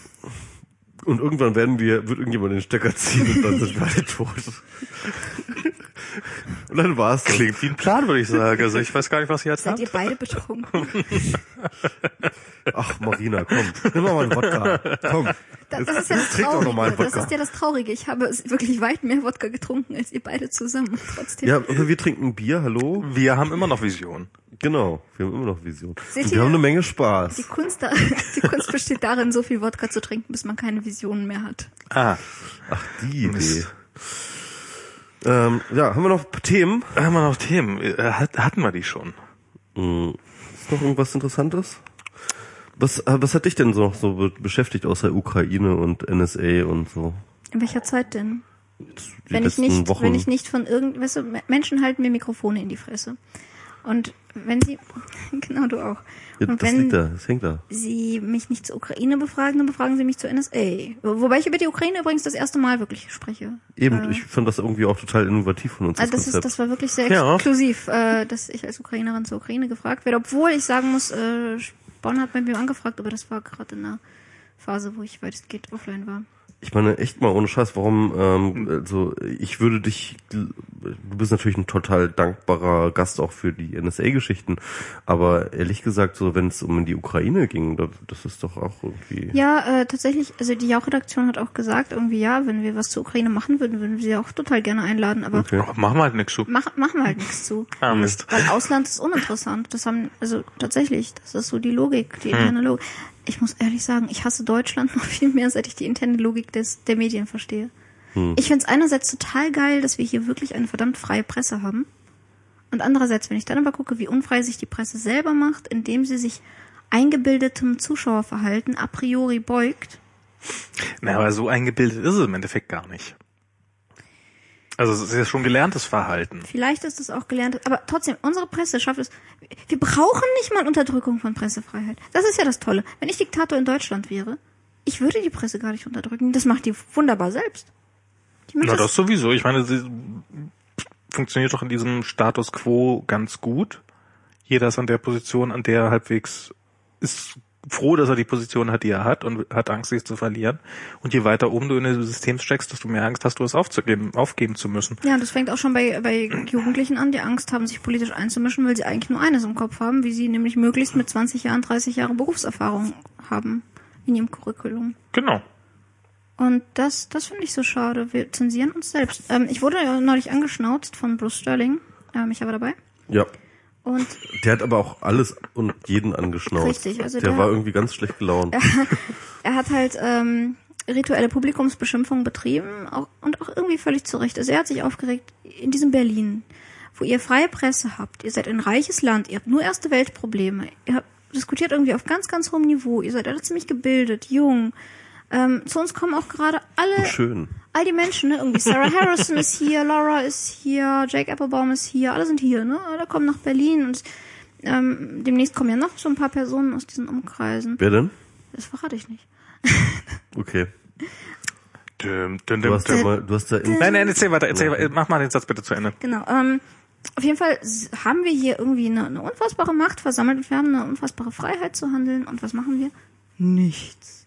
Also Podcasts. Wir warten drauf, dass es so- Flughafen wird. Fertig wird. wir warten darauf, dass ein wir finden unseren Podcast toll, nur mal das mal. Nein, ich wollte nur sagen, also Podcasts sind wirklich so das höchste der Gefühle, was, was ihr gerade hinbekommt. Und er sagte, ihr scheiß Deutschen jetzt, äh, wartet doch mal nicht, bis irgendjemand anders was macht, sondern eigentlich, wenn, wenn von irgendwo jetzt in der Welt irgendein Impuls passiert in dieser sehr wichtigen Frage, wie gehen wir mit neuen Technologien um, dann wird es von Berlin aus passieren. Das ist, das ist auch sowas, das, ehrlich gesagt, ich meine, dass, dass, dass Snowden jetzt ausgerechnet dem NDR, also äh, einem deutschen, Sender, diese, dieses Interview gibt und so. Irgendwie habe ich das Gefühl, dass die, dass diese ganze Gruppe von Leuten irgendwie in Deutschland so, einen- so, so einen gewissen Hoffnungsschimmer äh, Ja, auch sieht. völlig natürlich. Habt ihr mal Deutschland von außen betrachtet? Habt ihr mal Nee. Deutschland mit irgendwas anderem verglichen? Aber ich, ich, ich, ich habe sofort diese, diese totalen Versagensängste. Gott, wir versauen's doch wieder. Ja, das, das tut ihr aber gerade auch, ganz ehrlich. Also ich, ich Äh, du auch mit. Also jetzt, so, äh, jetzt halte ich mal nicht so raus hier. Aber, aber ich fand das jetzt auch ein bisschen, bisschen platt, wie er das da irgendwie dargestellt hat. Natürlich so war der, der Bruce Sterling hat dann halt gesagt, irgendwie so, ja, ey, was redet ihr denn hier irgendwie so rum? Ähm, ihr habt doch 89, habt ihr doch schon mal ein Polizeiregime gestürzt Oh und so weiter und so fort. Warum macht ihr das denn nicht einfach nochmal? Also das war dann irgendwie so, hä?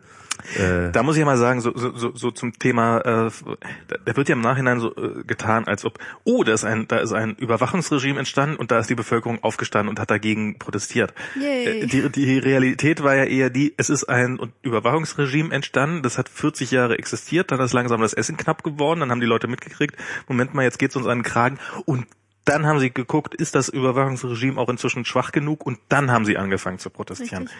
Also das ist ähm, so dieses so dieses, hey, ihr habt doch damals schon Revolution gemacht, wieso macht ihr jetzt noch keine Revolution? das ist ein bisschen kurz gedacht. Ja. Wartet noch mal 15 Jahre. Also dann, ich, ich, und, glaub, und lass ich, ich glaube, so die Amis, die haben halt so so wenig Ahnung von Revolution, ja, das ist halt, äh, also das halt einfach, ne, und so. das ist halt einfach ne und so. Ja, das ist halt einfach das war, das war der Satz. Genau. Das, das wollte ich mal, das wollte ich mal gesagt haben. Und deswegen werde ich interviewt und du nicht. Deswegen mache ich jetzt hier diesen Tisch kaputt. Nicht meinen Tisch kaputt machen. den hat mein, den hat mein Opa aus dem Ersten Weltkrieg, mein Urgroßopa aus dem Ersten Weltkrieg mitgebracht. ähm, so. Ähm, nee, aber äh, ich, wie fandst du eigentlich die Konferenz? Also die ähm, Wir müssen reden, Konferenz. Ähm, einerseits, also von den Leuten her, die da waren, war das unfassbar spannend. Und ich habe auch zum Glück die Gelegenheit gehabt, mit ein paar von denen zu reden. Ähm, ich fand einige der Workshops, die so ein bisschen praktischer angelegt waren, großartig. Also irgendwie Jake hat sehr praktische Dinge gezeigt. Was hat er gemacht? Ähm, da bin ich zu spät gekommen, aber da ging es natürlich um Tor Ja, also viel. was er mal macht, ne? ja, also was er immer macht, so ein bisschen, ja klar. Äh, und dann gab es noch von einem griechischen Aktivisten ein, also sehr, sehr konkrete, anschauliche Beispiele, wo in Griechenland Aktivismus betrieben wird und wie und was da die Gefahr ist bei mangelnder Anonymität und dann noch einen ganz praktischen Vortrag zu, wie können wir uns anonym halten. Das war auch ganz praktisch. Und ähm, was noch? Äh, ja, also die Leute waren spannend, aber die Vorträge, ein paar spannende, aber die meisten waren halt so Ich, ich, ich habe sehr intellektuell, sehr verkopft, sehr weit weg von allem, was wir. ich, ich hab mir versucht, diesen Gerhard-Vortrag anzuhören von Volker Gerhard, der, der so über Öffentlichkeit geschrieben hat. Was ich auch schon nicht lesen konnte, weil ich dann irgendwie äh, bei eingeschlafen bin. Und ähm, der hat halt so eine unglaublich deutsch-professorale Art. Das ist so unfassbar, ging gar nicht. Es war, ging wirklich gar nicht, sich das anzuhören. Und ähm, also das geht mir auch echt so auf den Sack. Ja, also ich, ich fand es eigentlich irgendwie ganz nett. Ich habe mich mit netten Leuten unterhalten, aber so auch inhaltlich habe ich eigentlich eher relativ wenig mitgenommen. Also wir lernen wie immer, Konferenzen sind für Vernetzung da, nicht für die Vorträge. Was ich übrigens eine furchtbare Verschwendung empfinde, denn äh, vorbereitet und investiert wird in die Vorträge. Ja. Und das, das finde ich sehr schade, weil ich finde, man könnte doch auch mit der Zeit, die so eine Konferenz dauert, auch was Sinnvolleres machen, als äh, eine mm, Beschallung für Vernetzungsgespräche. Ja, ja, ja, aber ich meine, ähm, sonst würden die Leute, glaube ich, aber nicht kommen, wenn du nicht wirklich diese, äh, dieses Informationsangebot hättest. Das ist schon auch irgendwie Hm. ja, das, ja, was dann klar, zieht. ein Inf- Informationsangebot sollte auch da sein. Aber die Frage ist, kriegen wir es irgendwie hin, dass die Vorträge wirklich spannend werden und wenn ja, wodurch? Hm. Gibt es vielleicht praktische- spannende Leute einlädt, vielleicht? Nö, wenn man mich einlädt und mich völlig frei reden lässt, kann ich auch unspannende Dinge erzählen. Nö, ich glaube, du, erzählst immer spannende Dinge, jedenfalls immer, wenn ich dich sehe. Äh, ich, obwohl ich, ehrlich gesagt, ich habe noch nie einen Vortrag von dir gesehen. Du erzählst immer spannende Sachen. Ich habe dich bloß noch nie reden gehört. Nein, ich, ich, ich sehe dich immer nur auf Panels und, und, und, und Talkshows und, und sowas. Und da, da, da da bist du auf jeden Fall immer die ähm, Stimme, äh, der ich am meisten zu zustimmen möchte. Ich verstehe deinem Bedürfnis, ähm, mir in den Arsch zu kriechen, während du in Reichweite meiner Fäuste sitzt, aber Nein, das hat wirklich, das, das Ach komm, das du hast relativ schwache Fäuste, Fäuste, das muss man jetzt mal sagen. okay, ist das recht. Nee, aber ich meine, auch, auch auf dem Panel, wo du da bei dem äh, äh, ähm, äh, Einbruch der Dunkelheit gesessen hast, also der Bruce Sterling hat halt die ganze Zeit, also ich fand auch echt auch schlimm sexistisch rumgerantet, ne? Also Sexismus, der war wirklich schlimm. Also sonst, er hat, glaube ich, auch tatsächlich geäußert, dass er die Berliner Autorinnen gut fand und auch gut fand, was sie gemacht haben. ich, ich habe mich aber schon ein bisschen kaputt gelacht, als er dann irgendwie, er hat in seinem Vortrag dann halt irgendwie ähm, erstmal so angefangen, so mit so, ja, Aktivismus. Ich komme ja aus den USA und da haben wir halt den IFF und dann machen wir Tor und dies und jenes. Hier ist das Snowden mit Tor und IFF-Sticker auf dem Dank. Und ähm, dann kommen wir mal zu Deutschland. Und dann macht er so ein Bild von Julie C. So, who's that girl? So, deutsche, deutsche, weibliche Autorinnen. Genau. Wer sind diese Menschen? Das ist so putzig, was die machen. Das sind alles junge Frauen. Genau, und er hat sich so über den über diesen Aufruf der Schriftsteller lustig gemacht. Also Er hat sich nicht lustig gemacht. Doch, das war total, er hat sich total lustig Ach, nein, gemacht. nein, nein. Also ich habe seinen Vortrag ja vorher gelesen. Mhm. Und äh, aus, aus seinen Worten ging wirkliche Wertschätzung hervor. Und auch aus dem, was ich sonst so gelesen habe bei ihm. Ich glaube, dass er sie wirklich wertschätzt. Ich glaube nur, er hat das dann aufgepumpt mit diesem lustigen, überspitzten Rumschreien. Und was er aber immer wieder betont hat, glaube ich, wa- warum es für ihn so unerwartet war, er hat immer wieder betont, dass das Frauen waren. Und da spielt natürlich ein Sexismus im Hintergrund ganz stark mit. Ähm, was ich auch sehr, sehr schade fand. Und er saß ja dann auch eingerahmt von zwei jungen Frauen. Und Genau, du und äh, wer war noch Äh? Mercedes. Mercedes, genau, Mercedes. Mercedes hat, hat mich auch enttäuscht. Also ähm, sie hat da zwar äh, äh, Mercedes hat dann sozusagen die Antwort äh, die Antwort auf Sterling gegeben. Übrigens las ich ihre Antwort grandios. Ja, Der geschriebene Text war absolut grandios. ja, Sie- aber sie hat es auch nicht irgendwie jetzt, äh, also also sie war jetzt nicht so total rantig und, und, und undifferenziert wie Sterling. Ja. Ähm, aber halt auch total ratlos im Endeffekt, so, ne? Irgendwie fand ich. Sie hat so, so ein bisschen allgemein darüber philosophiert, irgendwie, dass Regulierung eigentlich ja ursprünglich irgendetwas äh, sehr Negatives ist, gerade für Netzleute, aber dass ja doch irgendwie dann Regulierung, aber irgendwie auch nicht klar warum und was und aber naja, ich fand das irgendwie so ein bisschen. Ich, ich, ich bin dadurch nicht schlauer geworden, sag ich mal. Bist du dadurch schlauer geworden? Äh, nee, also sie hat nichts Konkretes gesagt. Genau. Aber das Problem ist, ich glaube, niemand auf dieser Konferenz hat irgendwas Konkretes gesagt. Ja, du hast was Konkretes gesagt. Du hast halt gesagt, okay, ähm, und das, das fand ich halt irgendwie ganz interessant, das, was ich da sagen wollte. Ne? Also ähm, du hast dich hingestellt und hast gesagt, pass mal auf, wir müssen halt Folgendes machen. Wir müssen halt an die Bildung ran, wir müssen irgendwie äh, verschlüsselte Systeme bauen, wir müssen dies und das. Also, du hast halt konkrete Dinge gesagt. Und du warst die Einzige, die konkrete Dinge gesagt hat, die die, die äh, Dinge aufgezählt hat, die man jetzt tun kann. dann die ist die zwar nicht irgendwie die, die, die Lösung sind, keine Frage, da, und, und, und ich würde auch mit dir die eine oder andere Sache dann auch diskutieren wollen, inwieweit das jetzt irgendwie sinnvoll ist. Aber wir können ja nicht einfach diskutieren hier. Wir können ja nicht einfach diskutieren, das ist ja hier kein Podcast oder sowas. ähm, äh, aber Du äh, solltest auf keinen Fall diese Gelegenheit nutzen, um das zu tun. ja, äh, aber äh, was, was ich sagen wollte, ist halt, ähm, äh, die von den anderen kam halt gar nichts. Da kam halt nur irgendwie das Gerante von von äh, äh, von Sterling und von äh, Mercedes Bunz halt äh, ein ziemlich lautes Schulternzucken und äh, Also mir hat Sterling schon mit seinem Gerante auch so ein bisschen die Augen dafür geöffnet. Ich meine, ich, ich habe es genauso erlebt. Ich war im November nochmal in Israel und in Palästina. Und ich habe mich mit ähm, dem Ex-Premier von Palästina getroffen, mit Fayyad. Und was der gesagt hat, war im Wesentlichen auch, ich darf das halt nicht zitieren, aber ich paraphrasiere es, verfickt nochmal, die EU Das ist sollte gut sich, paraphrasiert. die EU sollte sich hier einmischen. Die EU, EU hat viel mehr Macht, als die glaubt. Die könnte bei diesem Konflikt echt helfen. Und Bei- beim- von beim israelischer. Seite, beim Nahostkonflikt, Mhm, ja. von israelischer Seite habe ich genau dasselbe gehört. Da sagen die Leute auch, die EU sollte hier eingreifen. Es dürfen nicht immer nur die USA sein. Und äh, beide Seiten haben total auf die EU gesetzt. Und die EU ist so, ich habe keine Ahnung, ich kann doch nichts. Hm? Wie macht man Dinge?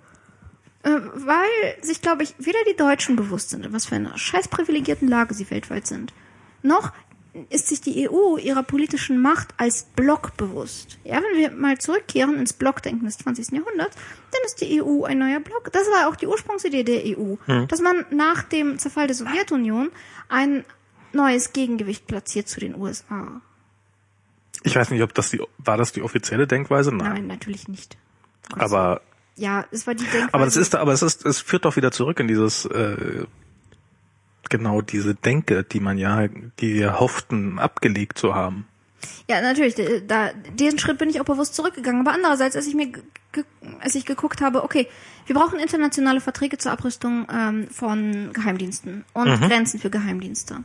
Und dann kommt irgendjemand und sagt, ja, aber was macht ihr denn, wenn ihr den USA sagt, äh, das dürft ihr jetzt nicht machen und die USA sagen, ja, wir machen das. Und dann, dann braucht man ein politisches Gegengewicht. Dann braucht man erstens einen Markt, der groß genug ist, dass, dass man sagen könnte, wenn wir mit, nicht mehr mit euch handeln, dann habt ihr ein Problem. Das muss Deutschland allein nicht zwangsläufig sein, aber die EU ist es definitiv. Ja, die ist groß genug. Und genau deswegen haben wir diesen politischen Verbund, weil wir jetzt plötzlich genug Schlagkraft haben, um zu sagen, wenn ihr diesen Vertrag nicht unterschreibt und nicht einhaltet, dann werdet ihr wirtschaftliche Verluste haben. Trefft sie da, wo es ihnen wehtut. In die Konten. Hm, ja. Habe ich euch gerade jetzt überrollt? oder? Nö, nö. Das ist, ähm, Nee, da kann man auf jeden Fall sehr viel mehr also machen. vielleicht auch ein bisschen, ja. Das äh, sehr viel mehr machen. ähm, und äh, das sind Risiken, die ich denke, die man auch durchaus eingehen könnte, ähm, die sich aber die Politiker tatsächlich nicht trauen. Also Ich, ich weiß nicht, ob das nur die Politiker sind, weil ich glaube, das ist tatsächlich auch, das ist, das ist das, das ist das Heraufbeschwören eines, also man, man muss dafür ein Konfliktpotenzial schaffen. Ähm. es ist jetzt kein Konfliktpotenzial in der Welt. Doch natürlich ein Konflikt, aber zwischen der EU und den USA ist das Konfliktpotenzial tatsächlich relativ begrenzt. Das. Und ähm, das würde man sozusagen ein Stück weit heraufbeschwören. Also man, man muss, um das, um, um, um dieses Drohpotenzial in der Hand zu haben, muss man es auch erstmal aufbauen. Wobei ich, ich muss dir ein bisschen widersprechen, das Konfliktpotenzial ist da. Gut, aber es, äh, der Konflikt ist noch nicht da, sagen wir es so. Der Konflikt ist noch nicht da. Und die Frage ist, scheuen wir diesen Konflikt und lassen uns deswegen Mhm. vorschreiben, was mit den Daten unserer Bürger passiert, mit deinen, meinen und so weiter? Ist das der Preis, den wir bezahlen wollen, um den Konflikt zu scheuen? Oder gehen wir den Konflikt ein, versuchen ihn wie möglichst zivilisierte Menschen beizulegen? Es geht ja, äh, wir sind, ich hasse diese Denke, ja, die hatte ich schon bei, bei Ilna gehasst, als es darum hieß, können wir den USA noch vertrauen? Unserem langjährigen Freund?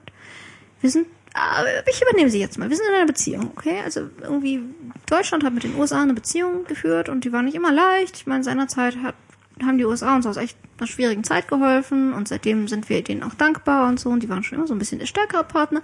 Jetzt haben wir so diese Beziehung geführt und in dieser Beziehung läuft jetzt etwas schief. Nämlich, die schreiben uns irgendwie abends sieben, acht SMS, wo wir sind und mit wem wir gerade unterwegs sind und finden das auch gar nicht cool. Und wir denken, diese Eifersucht ist irgendwie, die wird gerade zum Problem. Wir müssen da mal irgendwie drüber reden. Ähm, wir müssen uns ja nicht gleich von ihnen trennen. Wir müssen ja nicht gleich Streit vom Zaun brechen. Wir können ja erstmal diplomatisch ankommen und sagen, "Mhm, es gibt ein Problem. Und das ist das Problem. Und als Psychologin in Paartherapie würde ich nämlich immer genau das raten. So, ähm, ihr müsst, ihr dürft nicht schweigen, bis die Probleme so weit eskaliert sind, dass euch keine andere Möglichkeit mehr bleibt, als euch zu trennen. Und als das in wahnsinnigem Streit zu tun und in wahnsinniger Feindseligkeit. Sondern redet offen über das, was euch Probleme bereitet. Und die, Und dafür haben wir Friedrich geschickt. Ach so, na gut, wenn wir Fried da, äh, Friedrich ist wie ein Post-it. Also Mit hab dich lieb drauf. Genau. Gut, dann war das ja Friedrich ist als Person schon eine total passiv-aggressive Botschaft. Also, also Friedrich Schicken ist so ist so irgendwie wie ähm, eine, ähm, sag ich mal, die Versöhnungsbotschaft, war schon ganz gut. die Ver Ver Versöhnungsbotschaft auf eine auf eine Bananenschale, auf, die schon halb vergammelt ist, raufzuschreiben und sie auf das Kopfkissen seines Partners zu legen. Und vorher nochmal zu essen und wieder auszukotzen. Genau. So, Das das, neulich- das ist Friedrich. Wir haben ja neulich, ihr habt das ja Das, gesehen. er ist jetzt, er ist nicht umsonst äh, Agrarminister. Apropos, äh, wir hatten ja hier neulich selbstgezüchtete Pilze beim letzten Ja, ja. Podcast, die so vor sich hingewachsen haben und dann haben irgendwann standen die dann auf dem Tisch und dann hat äh, die Katze die über Nacht gefressen und dann dann habe ich mir so schön vorgestellt, wie sie sie, also sie waren am nächsten Tag auf, offensichtlich angefressen und ich habe mir am nächsten Tag so vorgestellt, wie die und dann hat sie so auf den Boden gekotzt, die wieder ausgekotzt und ich habe mir so vorgestellt, wie sie so in der Nacht da gesagt, Scheiße, jetzt habe ich die Pilze gefressen. Jetzt reagieren die bestimmt total sauer. Was mache ich? Was mache ich? Ich konnte das. Das merken die nie. Das kriegen die. Das wow. Dort, jetzt nach dort. Perfekt. Egal. Ja. Absolut genial. Okay. Ähm, apropos Kotzen. Ähm, ja, äh, Ich würde sagen- aber aber aber es ist aber es ist schon so eine so, so eine sehr starke ähm, die kontra wir denke. Ja.